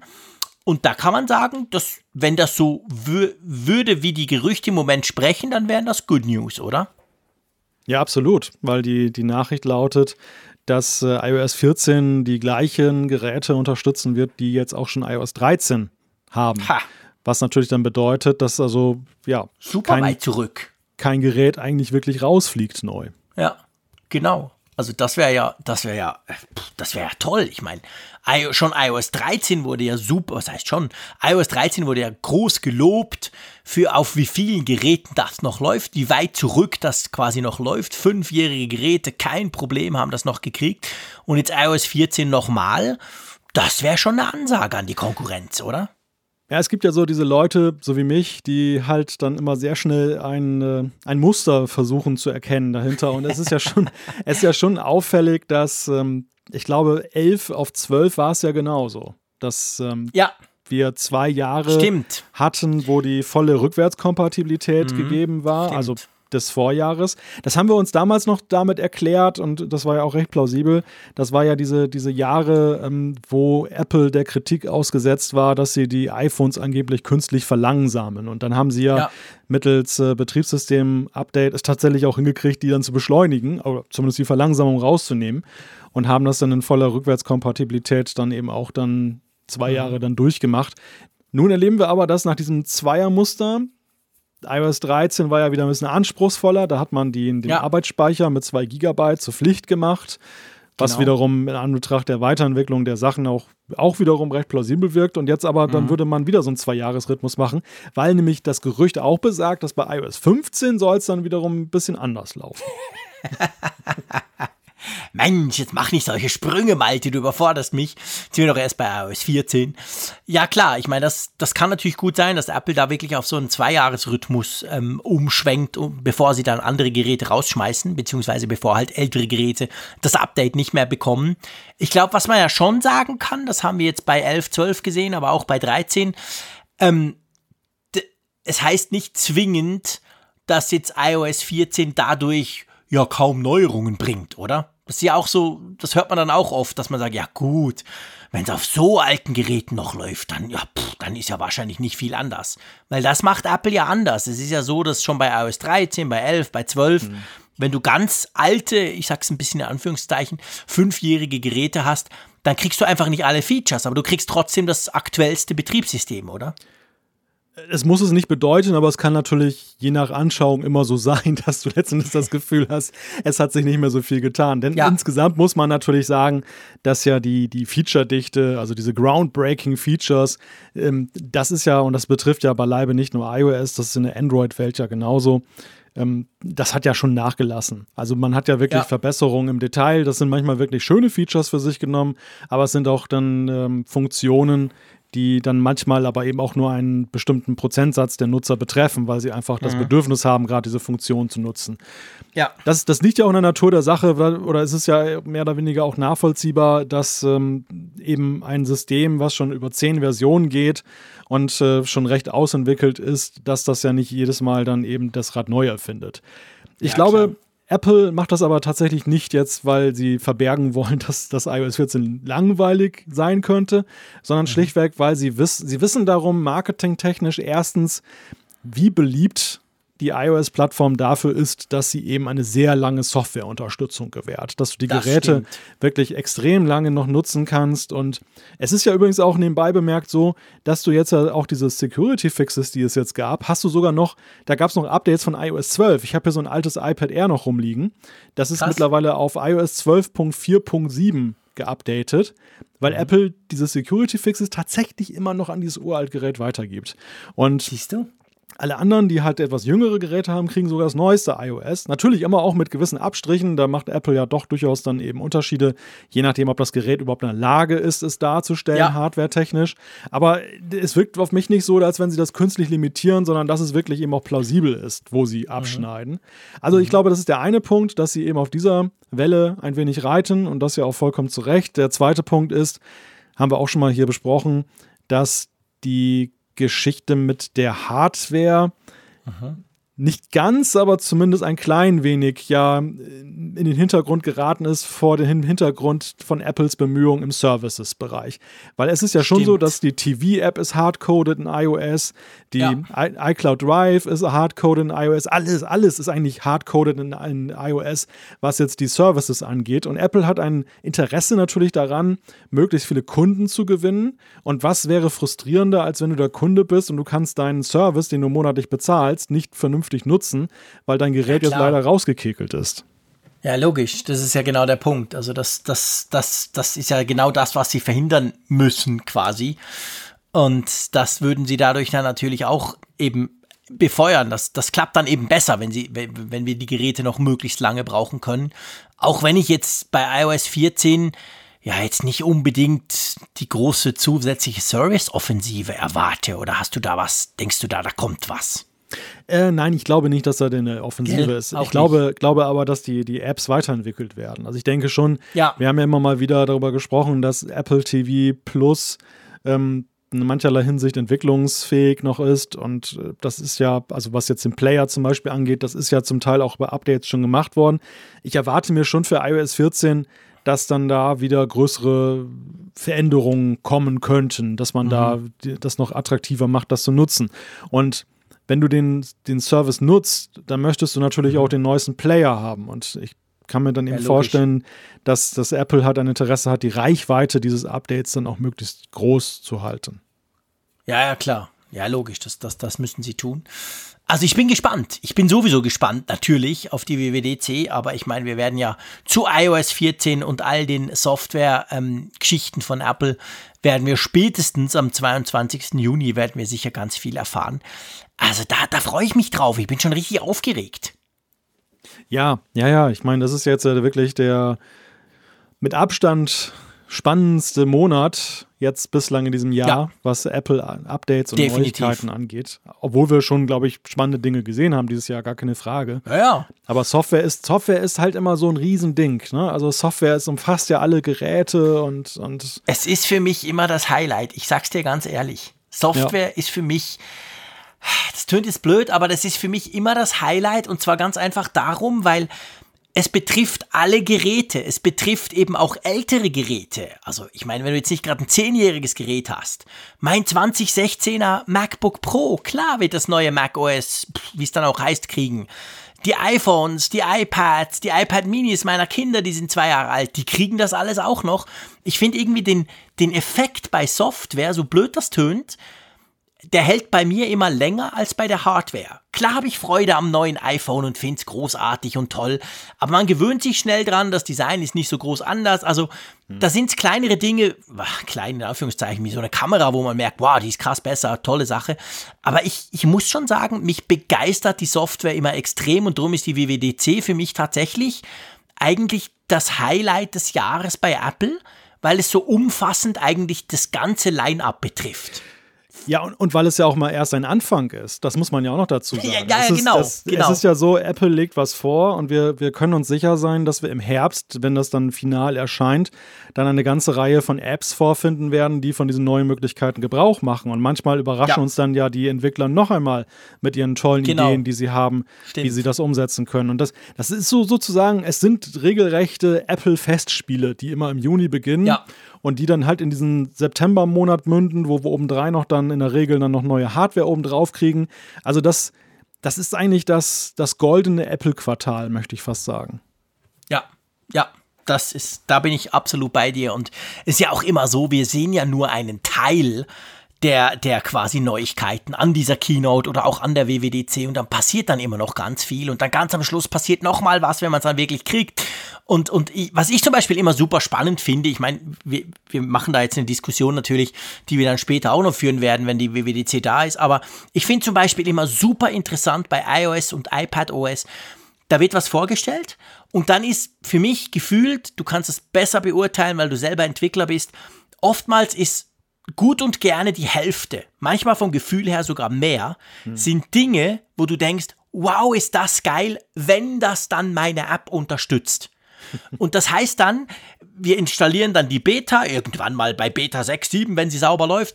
Wir testen das, wir haben Freude dran. Und dann kommt immer, wenn das dann rauskommt, kommt das zweite Highlight ein paar Monate später, wenn dann die Apps das unterstützen und du plötzlich denkst, wow, meine Lieblings-App ist plötzlich viel besser, weil sie jetzt das und das tun kann.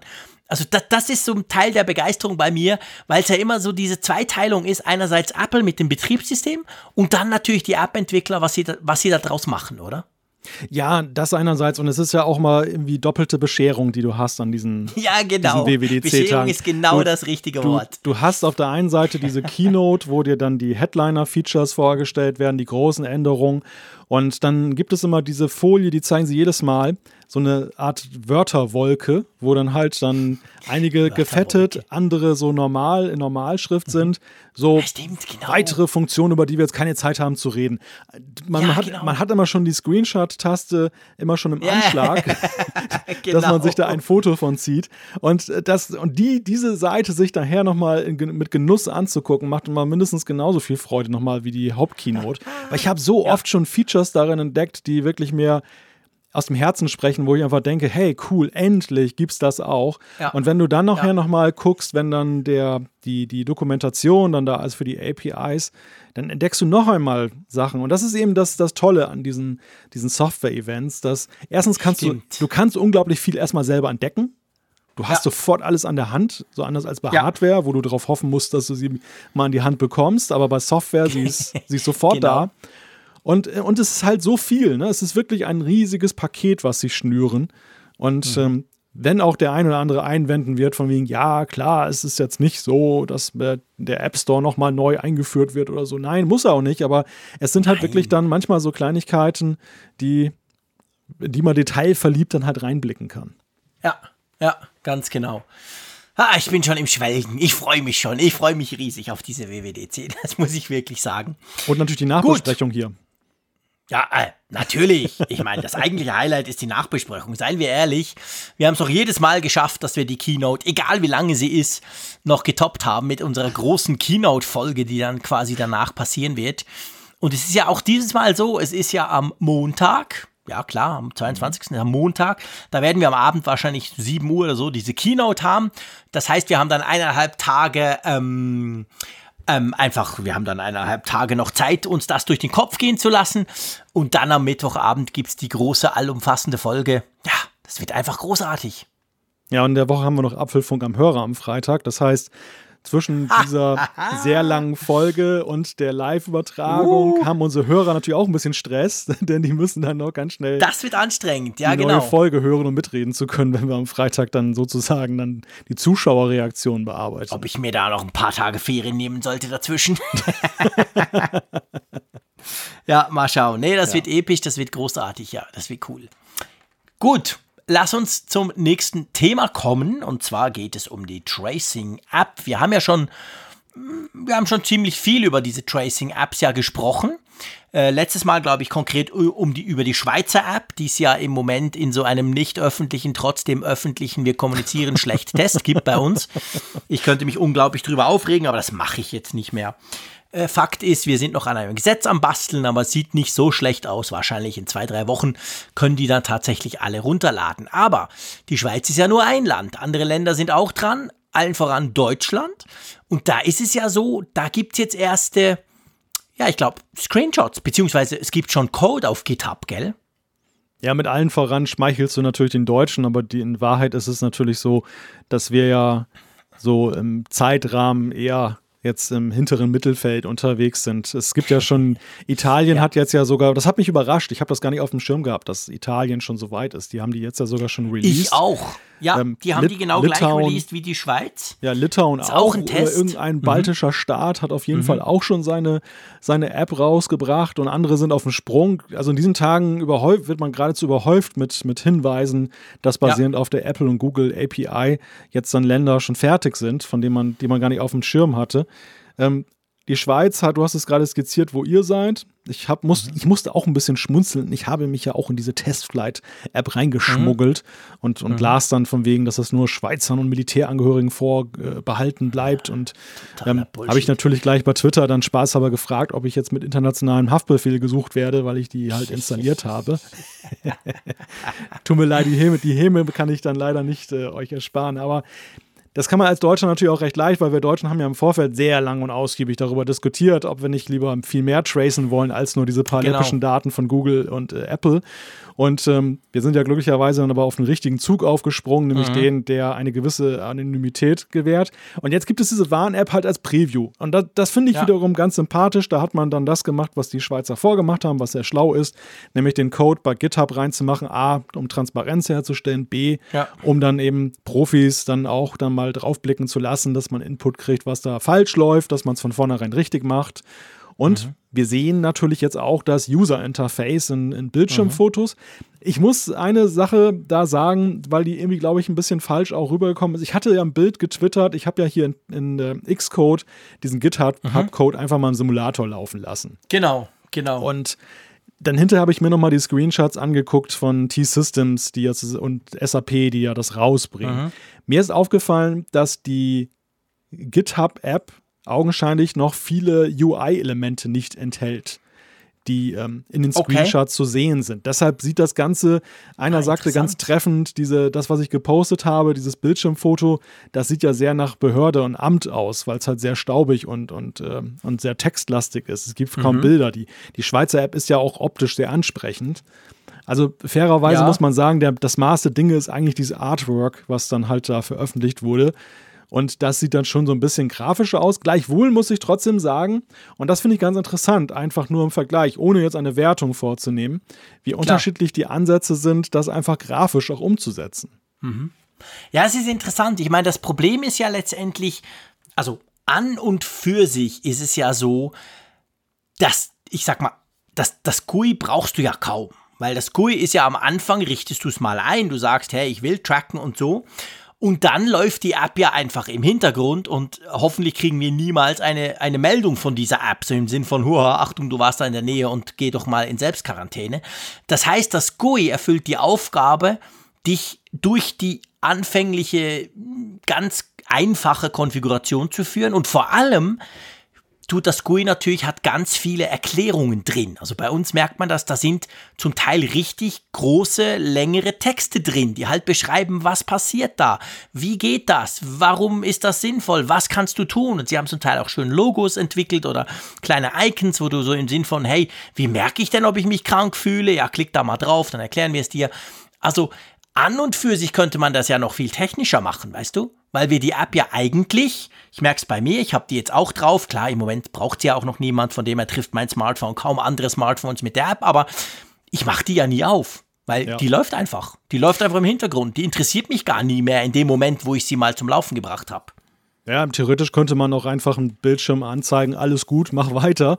Genau, Und, äh, ja, dem, genau. In dem Fall, wenn tatsächlich mal was ist, was sich betrifft, dann könnte man die ganzen Erklärungsscreens bringen. Ja. Aber man, man sieht natürlich schon die Chance, aber auch, glaube ich, die Pflicht jetzt, um die Leute zu überzeugen, sie überhaupt dann zu verwenden, dann äh, ja. äh, viel zu erklären. Also viel zu erklären, einerseits, Absolut. warum macht man Super das wichtig. überhaupt, welche Verhaltensregeln gelten weiterhin und aber auch, wie funktioniert die App. Und da gebe ich dir recht, äh, man bemüht sich halt und jeder macht das irgendwie unterschiedlich.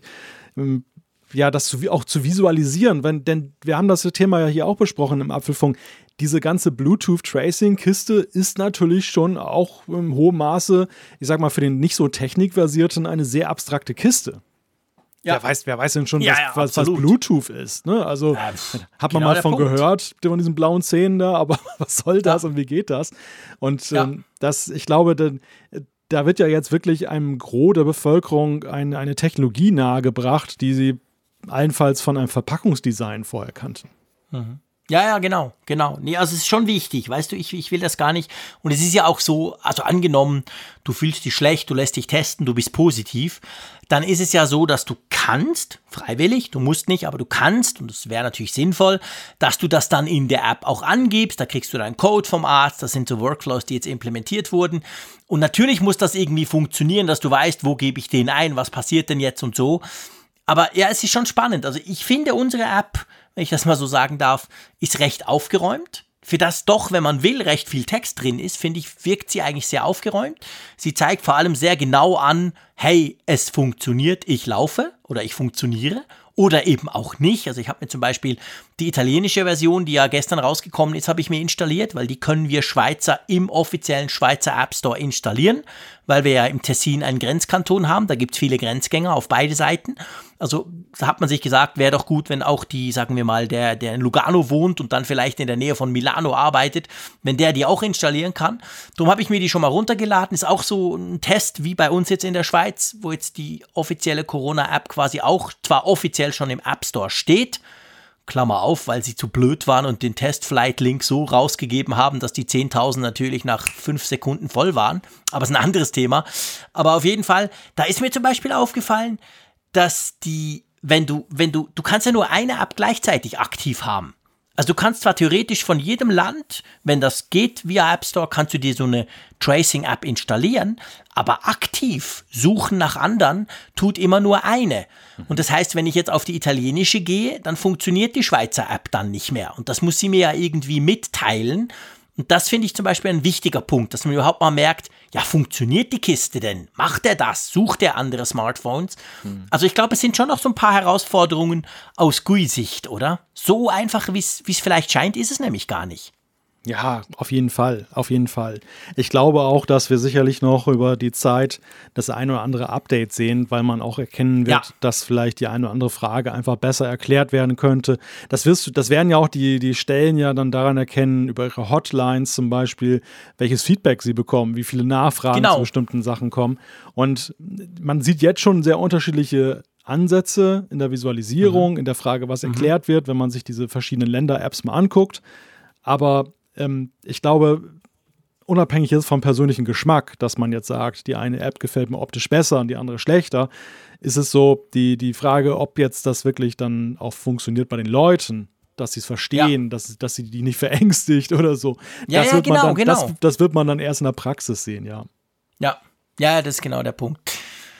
Was ist so der Zeitplan bei euch? Ich habe das gar nicht so verfolgt. Gibt es da einen? Also wann rechnet ihr damit, dass diese App dann zur Verfügung stehen wird?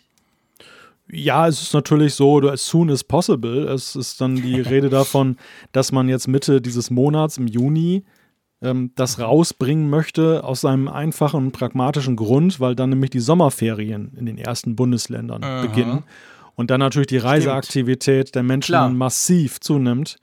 Ähm, ja. wenn, wenn sie jetzt nicht jetzt schon groß ist. Also wenn ich hier gesehen ja, genau. habe, was hier an Pfingsten und Himmelfahrt an der Nordsee so los war, hier an der Küste, dann möchte ich mhm. fast sagen, die Reisesaison, wir stecken schon mittendrin. Aber egal, ja. auf jeden Fall wird es dann nochmal deutlich zunehmen. Und dann möchte man natürlich gewappnet sein. Dann sieht man halt auch ähm, die, ja, die Vorteile, die wird man lokal haben, gleichermaßen, aber natürlich gerade im Tracing, dann, wenn Leute unterwegs sind und viele Kontaktpunkte mhm. haben und dann die Vernetzung dann eben auch zwischen den Gesundheitsämtern ja gut funktionieren muss, dann mhm. ist das mhm. Tracing natürlich ein super Baustein, um dann auch schnell noch potenzielle weitere Betroffene zu identifizieren. Ja, ja, ganz genau. Ja, da geht einiges.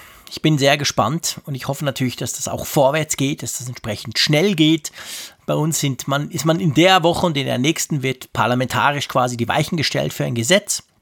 Haben wir schon diskutiert in der letzten Ausgabe.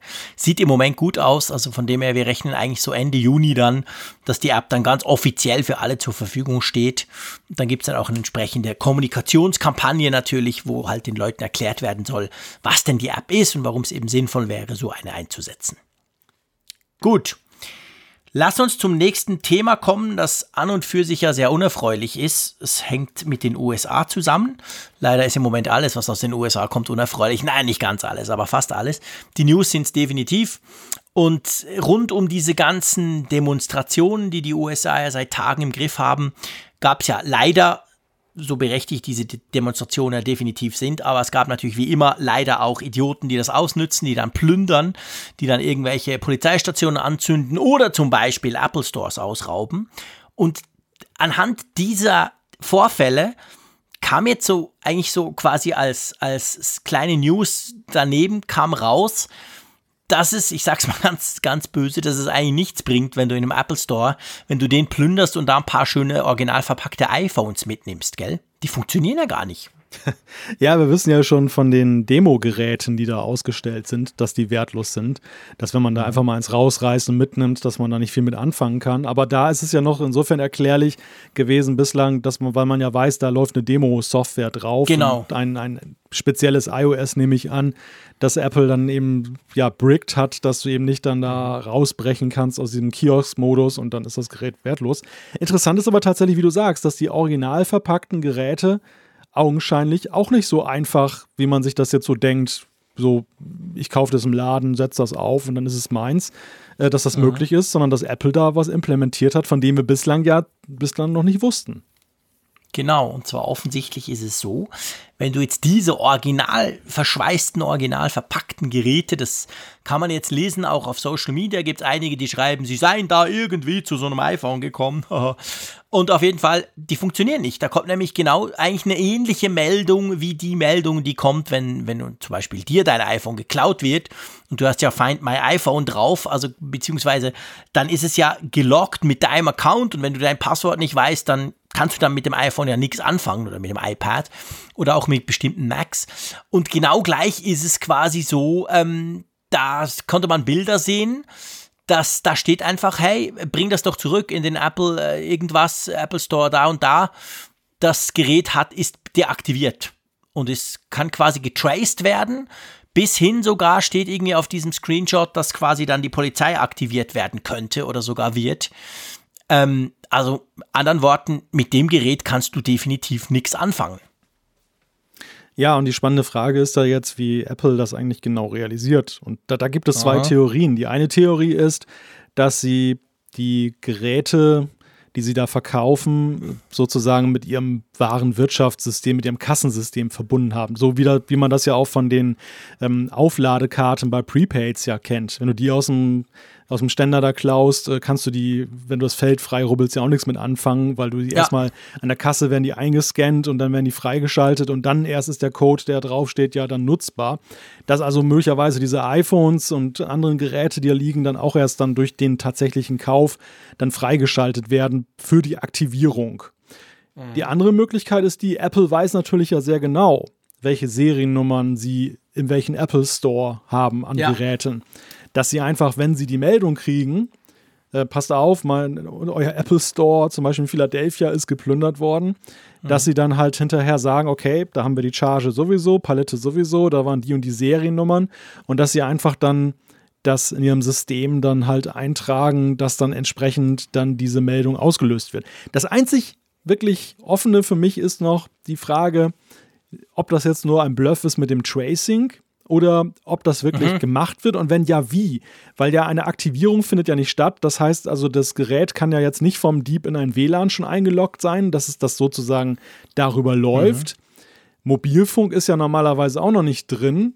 Es sei denn natürlich, die eSIM hat sozusagen genau. einen eigenen Account, dass Apple da ein sozusagen Hintertürchen für sich hat. Das wäre letztendlich die einzige, also das wäre die einzige Möglichkeit, wie ich es mir vorstellen könnte, dass man quasi also es gibt, es gibt zwei Möglichkeiten. Die eine ist genau das. Wir haben ja, das sind ja Dual-SIM-Geräte, die neueren iPhones, und da ist ja eine zweite eSIM drin, die ist aber nicht aktiviert, die musst du ja beim Provider, kriegst einen QR-Code, schießt mich tot und dann aktivierst du das. Könnte natürlich theoretisch sein, dass Apple da so eine Art Apple-SIM, wie sie das auch im iPad ja haben, irgendwie aktiviert hat für genauso solche Fälle. Das andere, aber das wäre natürlich eher so eine, das andere ist ja, du kannst ja Apple-Geräte auch nur über Bluetooth tracken, wenn andere Apple-Geräte in der Nähe sind. Wir hatten das ja auch schon, weißt ja. du, wenn dann quasi dein MacBook zum Beispiel, das ja nicht im WLAN ist, es ist gesperrt, es hat ja keine SIM-Karte drin, logischerweise, aber über Bluetooth würde es dann quasi, wenn es ein anderes iPhone sieht, irgendwie Kontakt aufnehmen, so und sagen, hey, Achtung, ich bin hier und dir, funkt doch das an den Apple-Server. Das wäre theoretisch auch eine Möglichkeit, oder? Ja, klar, das, das ist natürlich auch eine Technologie, die Apple ja eigentlich eingeführt hat für Geräte, die jetzt per se eigentlich kein Mobilfunknetz haben. Genau. Aber was natürlich genauso gut dem iPhone helfen könnte, dass es sich dann eben dann mit Umliegenden verbindet und dann um Hilfe ruft sozusagen. Ja, ja, genau. Ja, also, ähm, interessant. Ich finde es, ich sag mal, ich finde es, also, die müssen nicht drüber, drüber diskutieren, wie, wie, wie idiotisch das ist, einen Apple Store auszurauben, das ist keine Frage. Aber es ist halt interessant zu, zu sehen, wie Apple das macht. Und da stellen sich, wie du es jetzt gerade auch wie diskutiert haben, natürlich auch ein paar Fragen, wie sie das denn genau machen. Aber ja, witzig, das kam jetzt quasi so einfach ans Licht sozusagen, weil wirklich schlimmerweise offensichtlich ein paar Apple Stores in den USA geplündert wurden. Inzwischen hat ja Apple die meisten wieder geschlossen. Die waren ja jetzt nach Corona gerade erst wieder am Aufgehen in den USA. Also nach Corona. Corona ist ja noch nicht vorbei in den USA, aber gewisse waren schon wieder auf. Jetzt haben sie wieder zugemacht. Offensichtlich haben sie auch die ganzen Auslagen und überhaupt die meisten Geräte dann weggeräumt, um, gar nicht erst Anreize zu schaffen, dass man das Gefühl hat, da liegt doch Zeug rum, das kann man klauen. Ja, okay. Also. Ich eine mhm. Ergänzung vielleicht noch dazu. Ich meine, die, ja. die, die, die, positive Seite haben wir jetzt beleuchtet, dass Apple halt dann seinen Warenbestand damit schützen kann und macht es ja auch unattraktiv, Geräte zu, zu klauen der Grund, warum sie diese Diebstahlfunktion jetzt, also diesen Diebstahlschutz nicht so nach außen kehren, kann natürlich auch sein, dass ja immer schnell dann auch gleich dann die Sorge daraus erwächst, ähm, wie mächtig ist Apple eigentlich so remote. Also ja. wir haben das ja auch schon gesehen mit diesen Geschichten, wo sie auch mal durchgegriffen haben, dass sie dann einfach ähm, per Killswitch sozusagen Apps von Macs genau. gelöscht haben, die schadhaft waren was ja eine mhm. gute Sache ist. Aber jedes Mal, wenn sie sowas tun, äh, ist ja sofort immer eine Debatte da, dass dann Leute, und ja nicht ganz zu Unrecht auch sagen, Moment mal, wie viele Hintertürchen gibt es denn da noch? Ne? Oder was, was können die denn noch so alles mit mir machen, ja. äh, was ich vielleicht gar nicht als Nutzer aktiv irgendwie äh, quittiere und, und, und vielleicht auch um, gegebenenfalls nicht will. Und das, das ist, glaube ich, immer wieder Stimmt. so ein spannender Punkt, der daraus erwächst. Ja, das ist definitiv spannend. Da, da, hast du natürlich recht. Das ist natürlich heikel, weil man denkt, ja, was macht denn das und wo funkt denn der heim und so. Darum ist das sicher nichts, was man so an die große Glocke hängen möchte eigentlich. Ja, darum war das vielleicht bis jetzt auch noch nicht so wirklich bekannt, wie das funktioniert. Gut. Ende vom Ausgeplündert, würde ich sagen. Ähm, ja, wir sind wunderbar in der Zeit für unsere Umfrage der Woche, findest du nicht? Absolut.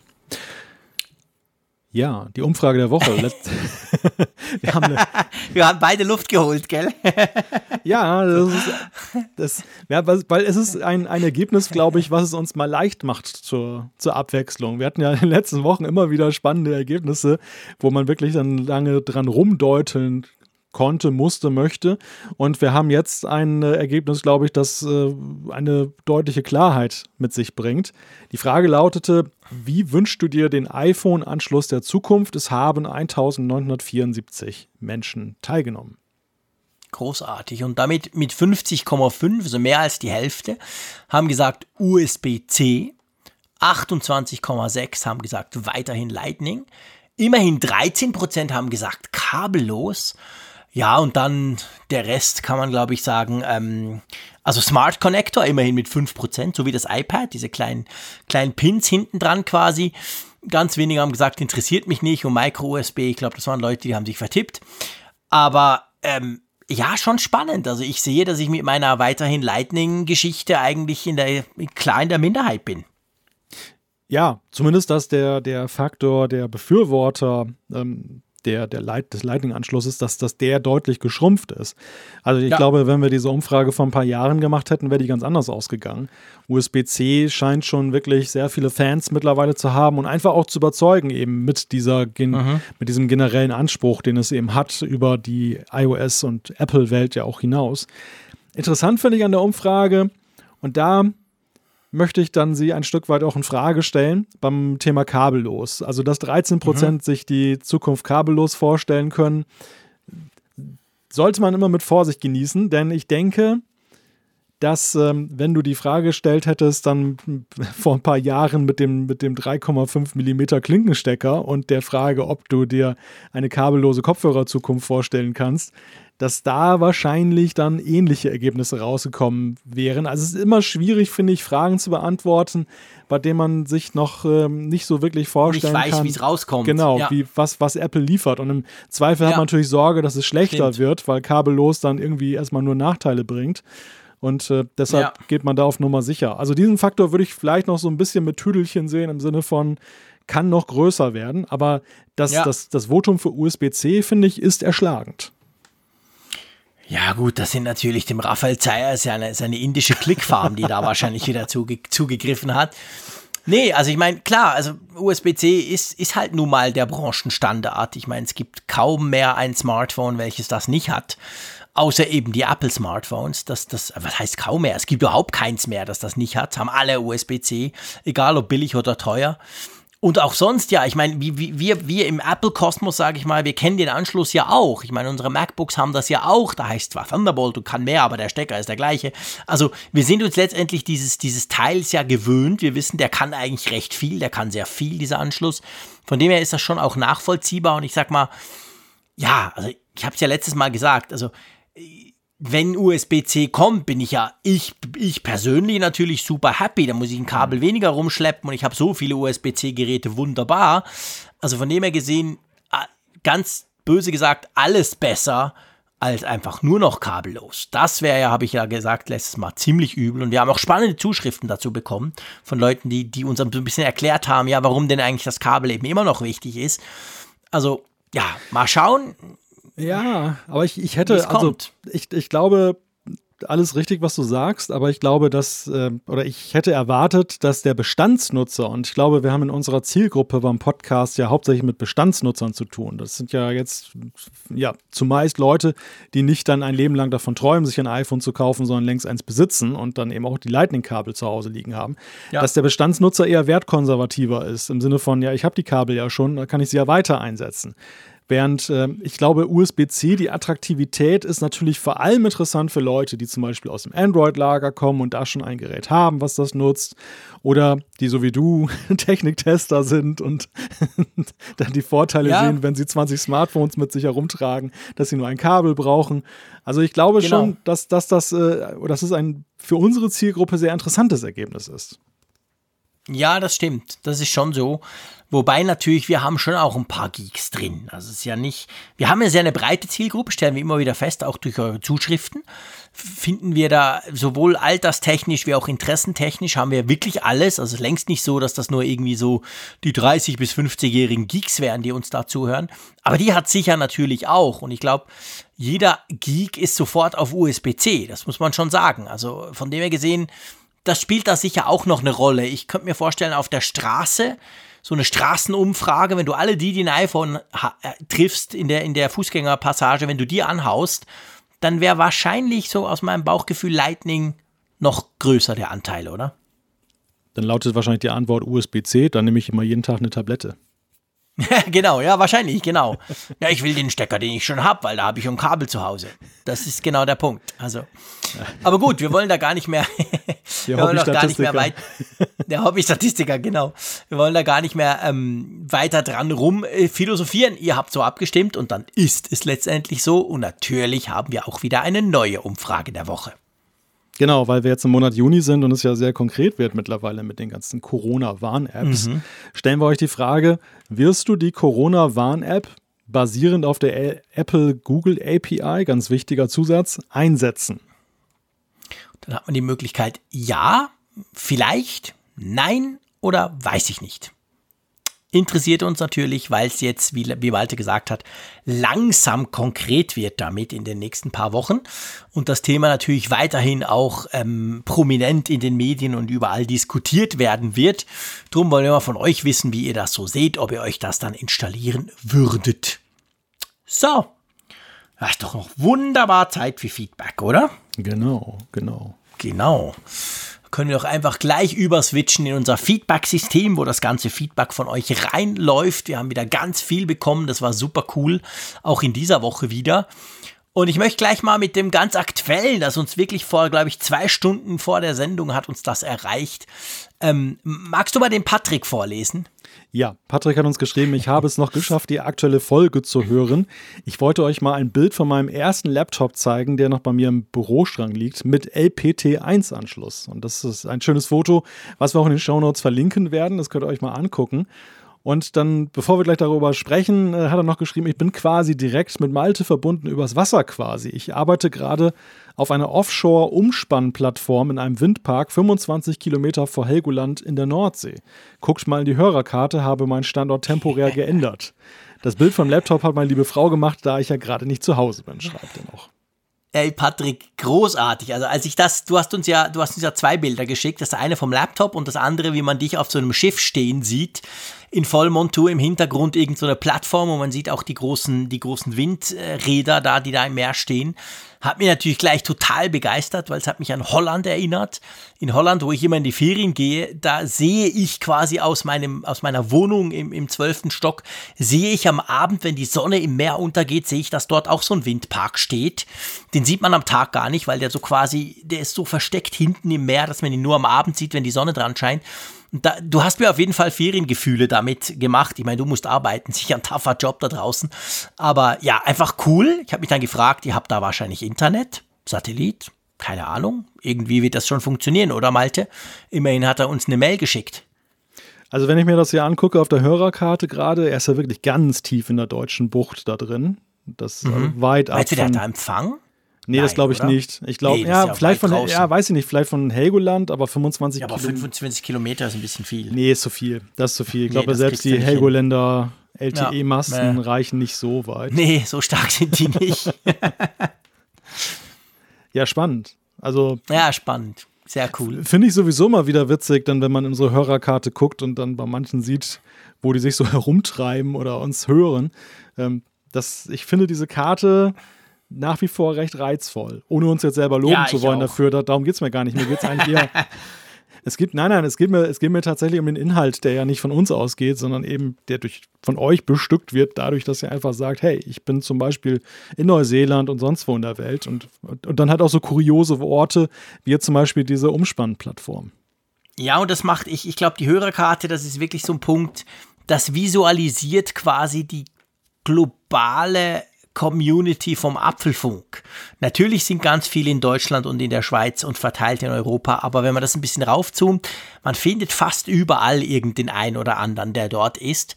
Und wir, wir kriegen das ja auch mit. Also wir haben eben Neuseeland hast du angesprochen, haben wir auch einen Hörer, der hat uns schon immer wieder mal Feedback geschickt. In, in Australien haben wir Leute, wir haben Leute in Asien natürlich, Amerika sowieso.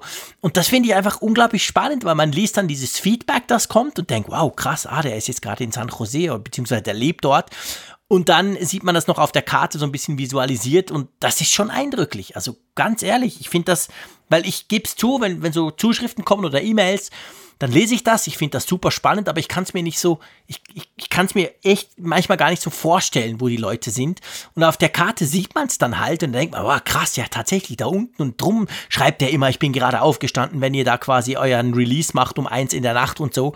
Das, das wird dann irgendwie plastischer, oder? Ja, es ist so eine Art von Reisesehnsucht, die dann halt auch. Ne, ja, ja, genau. In, in so ich denke auch oft, den würde ich gerne besuchen gehen. Ja, ja, das, ja, ich finde, obwohl wir, die, die Leute kennen uns nicht persönlich wirklich, außer jetzt im Podcast, wir kennen sie erst recht nicht persönlich, aber ähm, irgendwie hat man einen anderen Bezug dazu. Früher war, war das ja so, weißt du, da hat man den Reiseteil der Zeitung gesehen und, und äh, schwelgte so in dieser Vorstellung, da könnte man mal hinfahren, ach, ist das schön, da die einsame Insel da irgendwo im Südpazifik.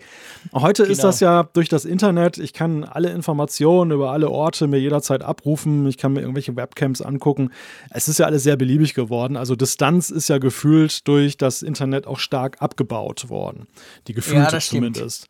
Ja, ja, das stimmt. Also wir beide sind das beste Beispiel. Wir reden miteinander, als wenn wir im gleichen Raum sitzen. Aber wenn ich mal immer Autobahn fahre und alleine 50 Kilometer gefahren bin, habe ich immer schon so das Gefühl, meine Güte, ist dein Konterpart in der Schweiz weit weg. Das ist ja Wahnsinn. Ja, ja, genau. Ja. Und ähm, aber durch diese Geschichten aus aller Welt, finde ich, hat man irgendwie so eine, ja, andere, anderen Bezug Bezugspunkt einfach dazu. Man nimmt Anteil, weißt du? Das ist irgendwie ja. so, auch das. Wir, wir, bekamen ja auch dann schon Bilder, einer hütet dann Schafe, dann auch in Südamerika und das stimmt, genau. Ich, und, und dann, stimmt, dann, ich erinnere dann, mich. Und dann siehst du dieses Smartphone, auf dem dann das Emblem vom Apfelfunk aufleuchtet und da wird eine Folge gehört und ja, das ist, es ist ein komisches Gefühl, wenn du dir mal so für einen Moment vorstellst, dass du jetzt stimmlich gerade an diesem Ort der Welt dann da auftauchst. Ja, total. Ja, zu dem du, total. Zu dem du null Bezug hast, zu dem du ewig ja. weit weg bist. Das finde ja. ich, das finde ich schon extrem krass. Aber lass uns über den LPT1 nochmal gleich reden. Ja, genau. Also der Druckeranschluss von Anno dazumal sozusagen. Er hat ja auf seinem Foto hat er die, die rosa bzw. lila Variante. Die, die, die war, glaube ich, ein bisschen performanter, oder? Die war schon ein bisschen besser, wenn sie farbig war, oder? Oh, ich weiß gar nicht, ob die leistungsfähiger war. Ich, ich meine nur, dass das damals der Orientierung dann halt diente, dass du irgendwie diese Anschlüsse besser voneinander unterscheiden konntest. Also gut, sie waren natürlich der LPT. Ja gut, den, den, breiten hattest du ja, jetzt hast du nur einen, der so breit war. also war auf jeden Fall mehr Pep drin. Ich, ich ja. meine mich erinnern zu können, dass die ersten LPT 1 und die COM 1 und COM 2 Anschlüsse, die man da hatte, damals hat man ja auch sein Modem ja an den COM Anschluss dran gemacht mhm. Und hat dann genau die, die erste Internetverbindung aufgebaut und dass, dass die damals erstmal alle so stumpf grau waren. Zumindest in meiner Erinnerung, mhm. vielleicht täusche Ja, genau, ja, ja, das ist so. Nee, das ist so. Ja. Und äh, das war dann schon extrem fortschrittlich. Wir sehen hier auch auf dem Bild von Patrick ein Medion-PC. Äh, Medion, mhm. die Aldi-Marke, war ja damals extrem erfolgreich, brachte ja. ja. unglaublich viele PCs und Notebooks. Ich selber hatte auch mehrere dann unters Volk. Und ähm, mhm. ja, und die haben das so ein bisschen aufgepeppt halt mit, mit Farbigkeit.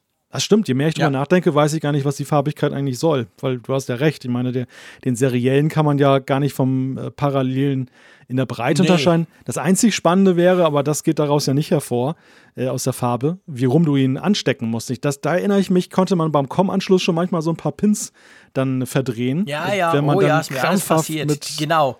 Genau. Versucht ich feinmotorisch unter, unterbelichtet, habe dann irgendwas gemurkst und dann war so ein kleiner Pin verbogen dort. Ah, genau, übel, übel. Ich sehe sogar und beim Jumper. VGA war es wenigstens nur das Kabel, da konntest du das Kabel austauschen, aber wenn, wenn du beim Com das gemacht hast, dann war es beim Laptop dann, dann, oder beim PC, dann war es ganz übel. Ich, ich, ich, ja. meine, ich, ich meine, ich sehe da sogar Jumper auf diesem Bild. Siehst du das neben diesem Com-Anschluss, dass da irgendwie, da ist so ein, auch noch so ein Loch im Gehäuse drin und da sind so kleine weiße Punkte. Weißt du noch, was Jumper sind? Ja, natürlich. Meine Güte. ja, das ja, wissen klar. viele unserer Hörer sicherlich nicht. Nee, mehr, nee, natürlich. Aber ich meine, das war auch da wieder, ich muss mich ja wirklich outen, auch da als feinmotorisch unterbelichtet war das super schwierig, weil mit dem dicken Wurstfinger habe ich dann immer zwei Jumper irgendwie umgelegt und so und habe natürlich nicht drauf geguckt, war ja nicht so wichtig und dann lief, die, lief das Zeug nicht.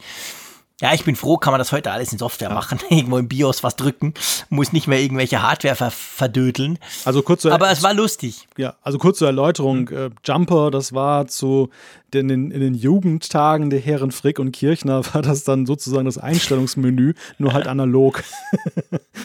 ja, ja, genau. Ja, es ist gar kein schlechter Vergleich. Das Einstellungsmenü nur einfach in analog. Das, ja, genau, das hat was. Aber gut, es war, es war ja auch nicht so, dass man die ständig verändern musste, seien wir ehrlich. Also das hat man eigentlich dann konfiguriert und dann war gut. Ja. Aber ja, es gab so verschiedene Merkwürdigkeiten, die man, Ach, wo wir nicht traurig drüber sind, dass sie heute weg sind, oder? Nein, überhaupt nicht. Überhaupt nicht. Ich habe, ich habe, ich habe, also ich will jetzt nicht den, den, den Bogen der Nostalgie hier zu weit spannen, aber ich habe kürzlich noch ein Bild gesehen, da hat einer mich daran erinnert, also nicht mich persönlich, sondern die Twitter-Blase, ähm, an diese Vernetzung damals mit diesen, diesem Token Ring, weißt du, mit diesem BNC-Stecker. Ja, ja. Genau. Ah, das war so entsetzlich. Oder? Oder hast du das besser das empfunden? Das war schrecklich schrecklich. Nein, das war die Hölle.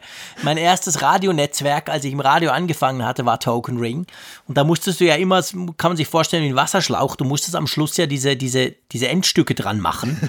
ja. Und so der Klassiker war, du warst auf Sendung und das meistens am Abend. Und dann hast du gesendet. Wir hatten so ein Sendesystem, das war schon computerisiert. Auf Novell lief das, also nicht Windows. Mhm. Und das hat so CD-Jukeboxen angesteuert. Weißt du, da hattest du so, so 6, 60 CDs fassende Jukeboxen, also 360 CDs. Und das war dein Musikprogramm letztendlich. Und dann ähm, bist du da am Senden gemütlich und plötzlich hast du ein Bluescreen, beziehungsweise sah anders aus bei Novell, aber da ist die Scheiße einfach abgestürzt. Und dann äh, angemacht, nix, Netzwerk, ging nicht mehr irgendwie da. Und am Schluss war es dann irgendwie die Putzfrau, die hat dies übers Kabel gefahren und hat diesen, dieses Endstück dann rausgedröselt mit dem, mit dem, mit dem Staubsauger. Ja, ja, Novel, da habe ich ganz, ganz schlechte Erfahrungen. Also, beziehungsweise, na Quatsch, Erfahrungen, Erinnerungen dran. Ja. Weil das war so halt im Lokalradio, da gab es keinen IT-Menschen, da haben wir alle so ein bisschen so, zwei, drei Leute haben sich so ein bisschen ausgekannt und die haben so mit Halbwissen haben sie das System einigermaßen am Laufen gehalten. Aber ja, ja, das. das ist crazy. Wow. Ja, das, das wichtigste Werkzeug bei, bei dieser Vernetzung damals war ja die sogenannte Krimpzange. genau. mit, der, mit, der, man dann diese Kabel dann da irgendwie zusammengesteckt hat. Und, ja, ja, und, genau. Und, und, mir ist auch noch irgendwie die Zahl 50 Ohm irgendwie besonders traumatisch in Erinnerung geblieben. Da, da, das weiß ich gar nicht mehr. Da, da, bist du, da bist du näher dran. Das dann, ist keine Ahnung. Das war so, wenn du die Vernetzung gelegt hattest, dann musst du, glaube ich, irgendwie sicherstellen, dass das immer auf 50 Ohm läuft. Äh, wehe, du hattest eine ah, Varianz, okay. dann, dann hat sich das, hat das dann auch gleich die Stabilität dieses ganzen Zeugs Ei. da irgendwie außer Kraft. Und es gab ja auch keine Hubs. Es ist ja nicht wie heute, wo du quasi alles zentral irgendwo einsteckst, sondern es war ja wirklich dieser Ring, darum heißt der Token Ring. Und am PC, also wenn das nicht der letzte oder der erste PC war, war es ja so, du hattest ja diese T-Stücke quasi. Also links kommt Kabel, bei dir in die, in die Karte rein, rechts geht Kabel wieder weiter zum nächsten PC. Ja. Ja, ja, genau. Das war, war so das, das Christbaumbeleuchtungssystem eigentlich. Ja, ja, genau, genau. Und dann irgendwo ein, ein ausstecken und dann geht gar nichts mehr. Genau. Eine Lampe kaputt und dann Christbaumbeleuchtung dunkel. So war es bei Token Ring. Und zusammen ja. mit Novell, das war schon, das war, ja, ich habe viel gelernt. Das war schon interessant. Also Patrick, Kann ich zwar heute alles nicht mehr brauchen, aber es war lustig.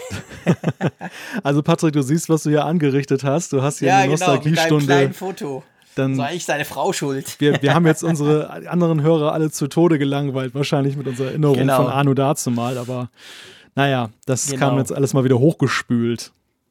Ja, das musste jetzt einfach sein. Da musstet ihr durch, falls ihr noch, noch dran seid. Freut uns das. Wir machen jetzt noch ein Feedback, damit wir nicht mit Token Ring aufhören, schlage ich vor. Und zwar nehmen wir noch den Jonas auch relativ aktuell und zwar stellvertretend für, für, auch anderes Feedback, das wir bekommen haben. Er sagt, ich musste leider feststellen, dass bestimmte Apps, vor allem die eBay Kleinanzeigen zum Beispiel, seit dem Update von iOS 13.5 auf meinem iPhone 11 ständig im Hintergrund aktiv sind und den Akku leer saugen. Konntet ihr das auch schon beobachten? Ähm, du hast ja vorhin gesagt, du hattest sowas ähnliches angetroffen, gell? Seit 13.5 vor zwei Wochen drauf kam. Genau, in der Tat. Also das, das betroffen ist das iPhone von meiner Frau, das ähm, dann eben jetzt ganz aktuell, also ich hatte diese Zuschrift dann gestern gesehen und dachte so, nö Jonas, habe ich noch nicht festgestellt, also bei ja, meinen Geräten genau. läuft es sauber. Und äh, heute Morgen sprach mich meine Frau und meinte, du, mein, mein iPhone ist über Nacht leer gegangen. Äh, ohne einen ersichtlichen Grund. Und ich natürlich gleich in die Batterie-App oder in die Einstellungen und die Batterieanzeige und habe dann nachgeguckt, mhm. was das wohl gewesen sein könnte. Und wie gesagt, das war eine App, die eben vorher diesen Effekt nicht gezeigt hat, dass sie ständig im Hintergrund läuft. Ja. Und dann genauso wie Jonas das beschreibt, also unnatürlich stark, dann eben dann 24 Stunden dann den, den Akku leer gesaugt hat mit Hintergrundaktivität. Die spannende Frage, wie gesagt, ist jetzt, ob 13.5.1 das jetzt löst oder ob wir noch ein weiteres Bugfix abwarten müssen, ob es ein Phänomen ist, das jetzt durch einen Reboot dann vielleicht auch schon wieder behoben ist. Wir werden es im Auge behalten, also mhm. dafür sind die Erfahrungen noch zu frisch. Auf jeden Fall kann ich sagen, ja. dieses Phänomen konnte ich verifizieren, ja. Hm. Aber du hast noch nicht gelöst, oder? Äh, ja, wie gesagt, also momentan ist das iPhone ganz gut unterwegs, was Akkuverbrauch angeht, seit heute Morgen. Hm. Ähm, das stimmt mich ganz positiv und zuversichtlich. Mhm. Aber das ist natürlich jetzt noch kein Beleg dafür, dass es gelöst ja, ist. Ja, ja, klar. Also man, man, man, man liest vereinzelt, als der Jonas das geschrieben hat, ich habe da mal so ein bisschen geguckt, es, er ist definitiv nicht der Einzige und deine Frau oder du auch nicht. Also man liest vereinzelt von solchen Sachen und zwar immer so ein bisschen in die Richtung, irgendeine Apps, bei anderen offensichtlich sogar mehrere, laufen quasi amok und laufen da im Hintergrund vor sich hin. Ich konnte das bei mir nicht feststellen. Auf, auf zwei iPhones und auf den iPads kein Unterschied. Also da sind die Apps zuvorderst, die immer zuvorderst sind, aber keine anderen. Ja, mal gucken. Ich weiß jetzt natürlich auch nicht, hast du bei deiner Frau 13.5.1 jetzt drauf oder hast du einfach das jetzt mit 13.5 feststellen können? Das war bei 13.5 passiert und heute Morgen danach okay. habe ich dann 13.5.1 eingespielt. Ah, auch in der frohen natürlich. Erwartung, dass da vielleicht ja, das ja, genau. schon drin steckt, ja. Also ich könnte ja, mir vorstellen, Hintergrundaktivität, da wurde ich natürlich sofort hellhörig, ist natürlich jetzt reine Theorie, aber das ähm, eben mit der Tracing API ist ja in Sachen Hintergrundaktivität jetzt einiges passiert. Und ja, genau, dass da genau vielleicht das. so Wechselwirkungen entstanden sind. Ja. ja. genau. Dass da irgendwo was äh, Weil am Ende nicht so zusammentut. Weil aus Entwicklerperspektive ist es ja so: Hintergrundaktivität, ähm, du als Entwickler forderst du die ja sozusagen vom Betriebssystem an. Du, du sagst, hallo Betriebssystem, ich möchte jetzt dies und das machen. Ich möchte zum Beispiel mal genau. Daten runterladen und gucken, ob die neu sind. Ich möchte im Hintergrund ein Telefonat führen, jetzt auch wenn meine App nicht aktiv ist. Und am Ende ist äh, die bestimmende Behörde sozusagen dann immer dein Betriebssystem. Das teilt dir dann diese Zeit zu und sagt, ja, App, du darfst jetzt was machen oder darfst es nicht machen. Genau. Deshalb sehe ich halt genau. die Verantwortung jetzt auch erstmal nicht in der App, sondern dann im Betriebssystem, dass da ja. sozusagen irgendwas aus dem Ruder gelaufen ist. Eindeutig aus dem Ruder gelaufen bei genau. der Monsterzeit. Ja, das habe ich auch das Gefühl. Ja, genau. Gut, okay. Ähm, ich würde sagen, wir sind zeitlich ganz gut drin. Wir können einen Deckel drauf machen, bevor wir wieder in irgendwelchen Erinnerungen schwelgen. Macht zwar Spaß, muss ich sagen. Macht großen Spaß, so alte IT-Erinnerungen auszukramen. Dürft oh, ihr ja. gerne auch tun, wenn ihr findet, hey, ich schicke auch ein Bildchen mit irgendeinem alten Gerät oder so. Das freut uns definitiv. Könnt ihr, könnt ihr machen, wenn ihr Lust habt. Ähm, einfach aufs Risiko hin, dass wir sowas nochmal machen, natürlich dann hier im Podcast, weil wir das dann gleich mit allen teilen wollen aber ja, auf jeden Fall spannend, spannend solche, solche Rückblicke. Wir machen ja sonst meistens Ausblicke, auch in dieser Folge haben wir ja wieder ein bisschen vorausgeblickt, was kommen könnte. Und jetzt haben wir auch ein bisschen am Schluss zurückgeblickt, was mal war, wo wir nicht, nicht, nicht allzu traurig sind, dass es nicht mehr ist. Aber ähm, ich bin eigentlich auch nicht traurig, dass der Apfelfunk 226 jetzt zu Ende ist, lieber Malte. Weil wir hören uns ja in einer Woche wieder. Also nicht, dass mir das keinen Spaß macht mit dir, aber ich finde das ja, ein, dreiviertel Stunden voll okay, oder? Ja, ich sag jetzt mal anknüpfen an Jean-Claude, sei kein Idiot, ähm, sei, sei kein Schlumpf, Apfelfunk ist Trumpf. Ganz genau. Definitiv nächste Woche wieder. Vielen herzlichen Dank an dich, lieber Malte, und natürlich auch an euch da draußen. Vielen Dank, wart ihr dabei. Wir hören uns in einer Woche wieder. Macht's gut und bis dann. Tschüss aus Bern. Ja, danke auch von mir. Tschüss von der Nordsee.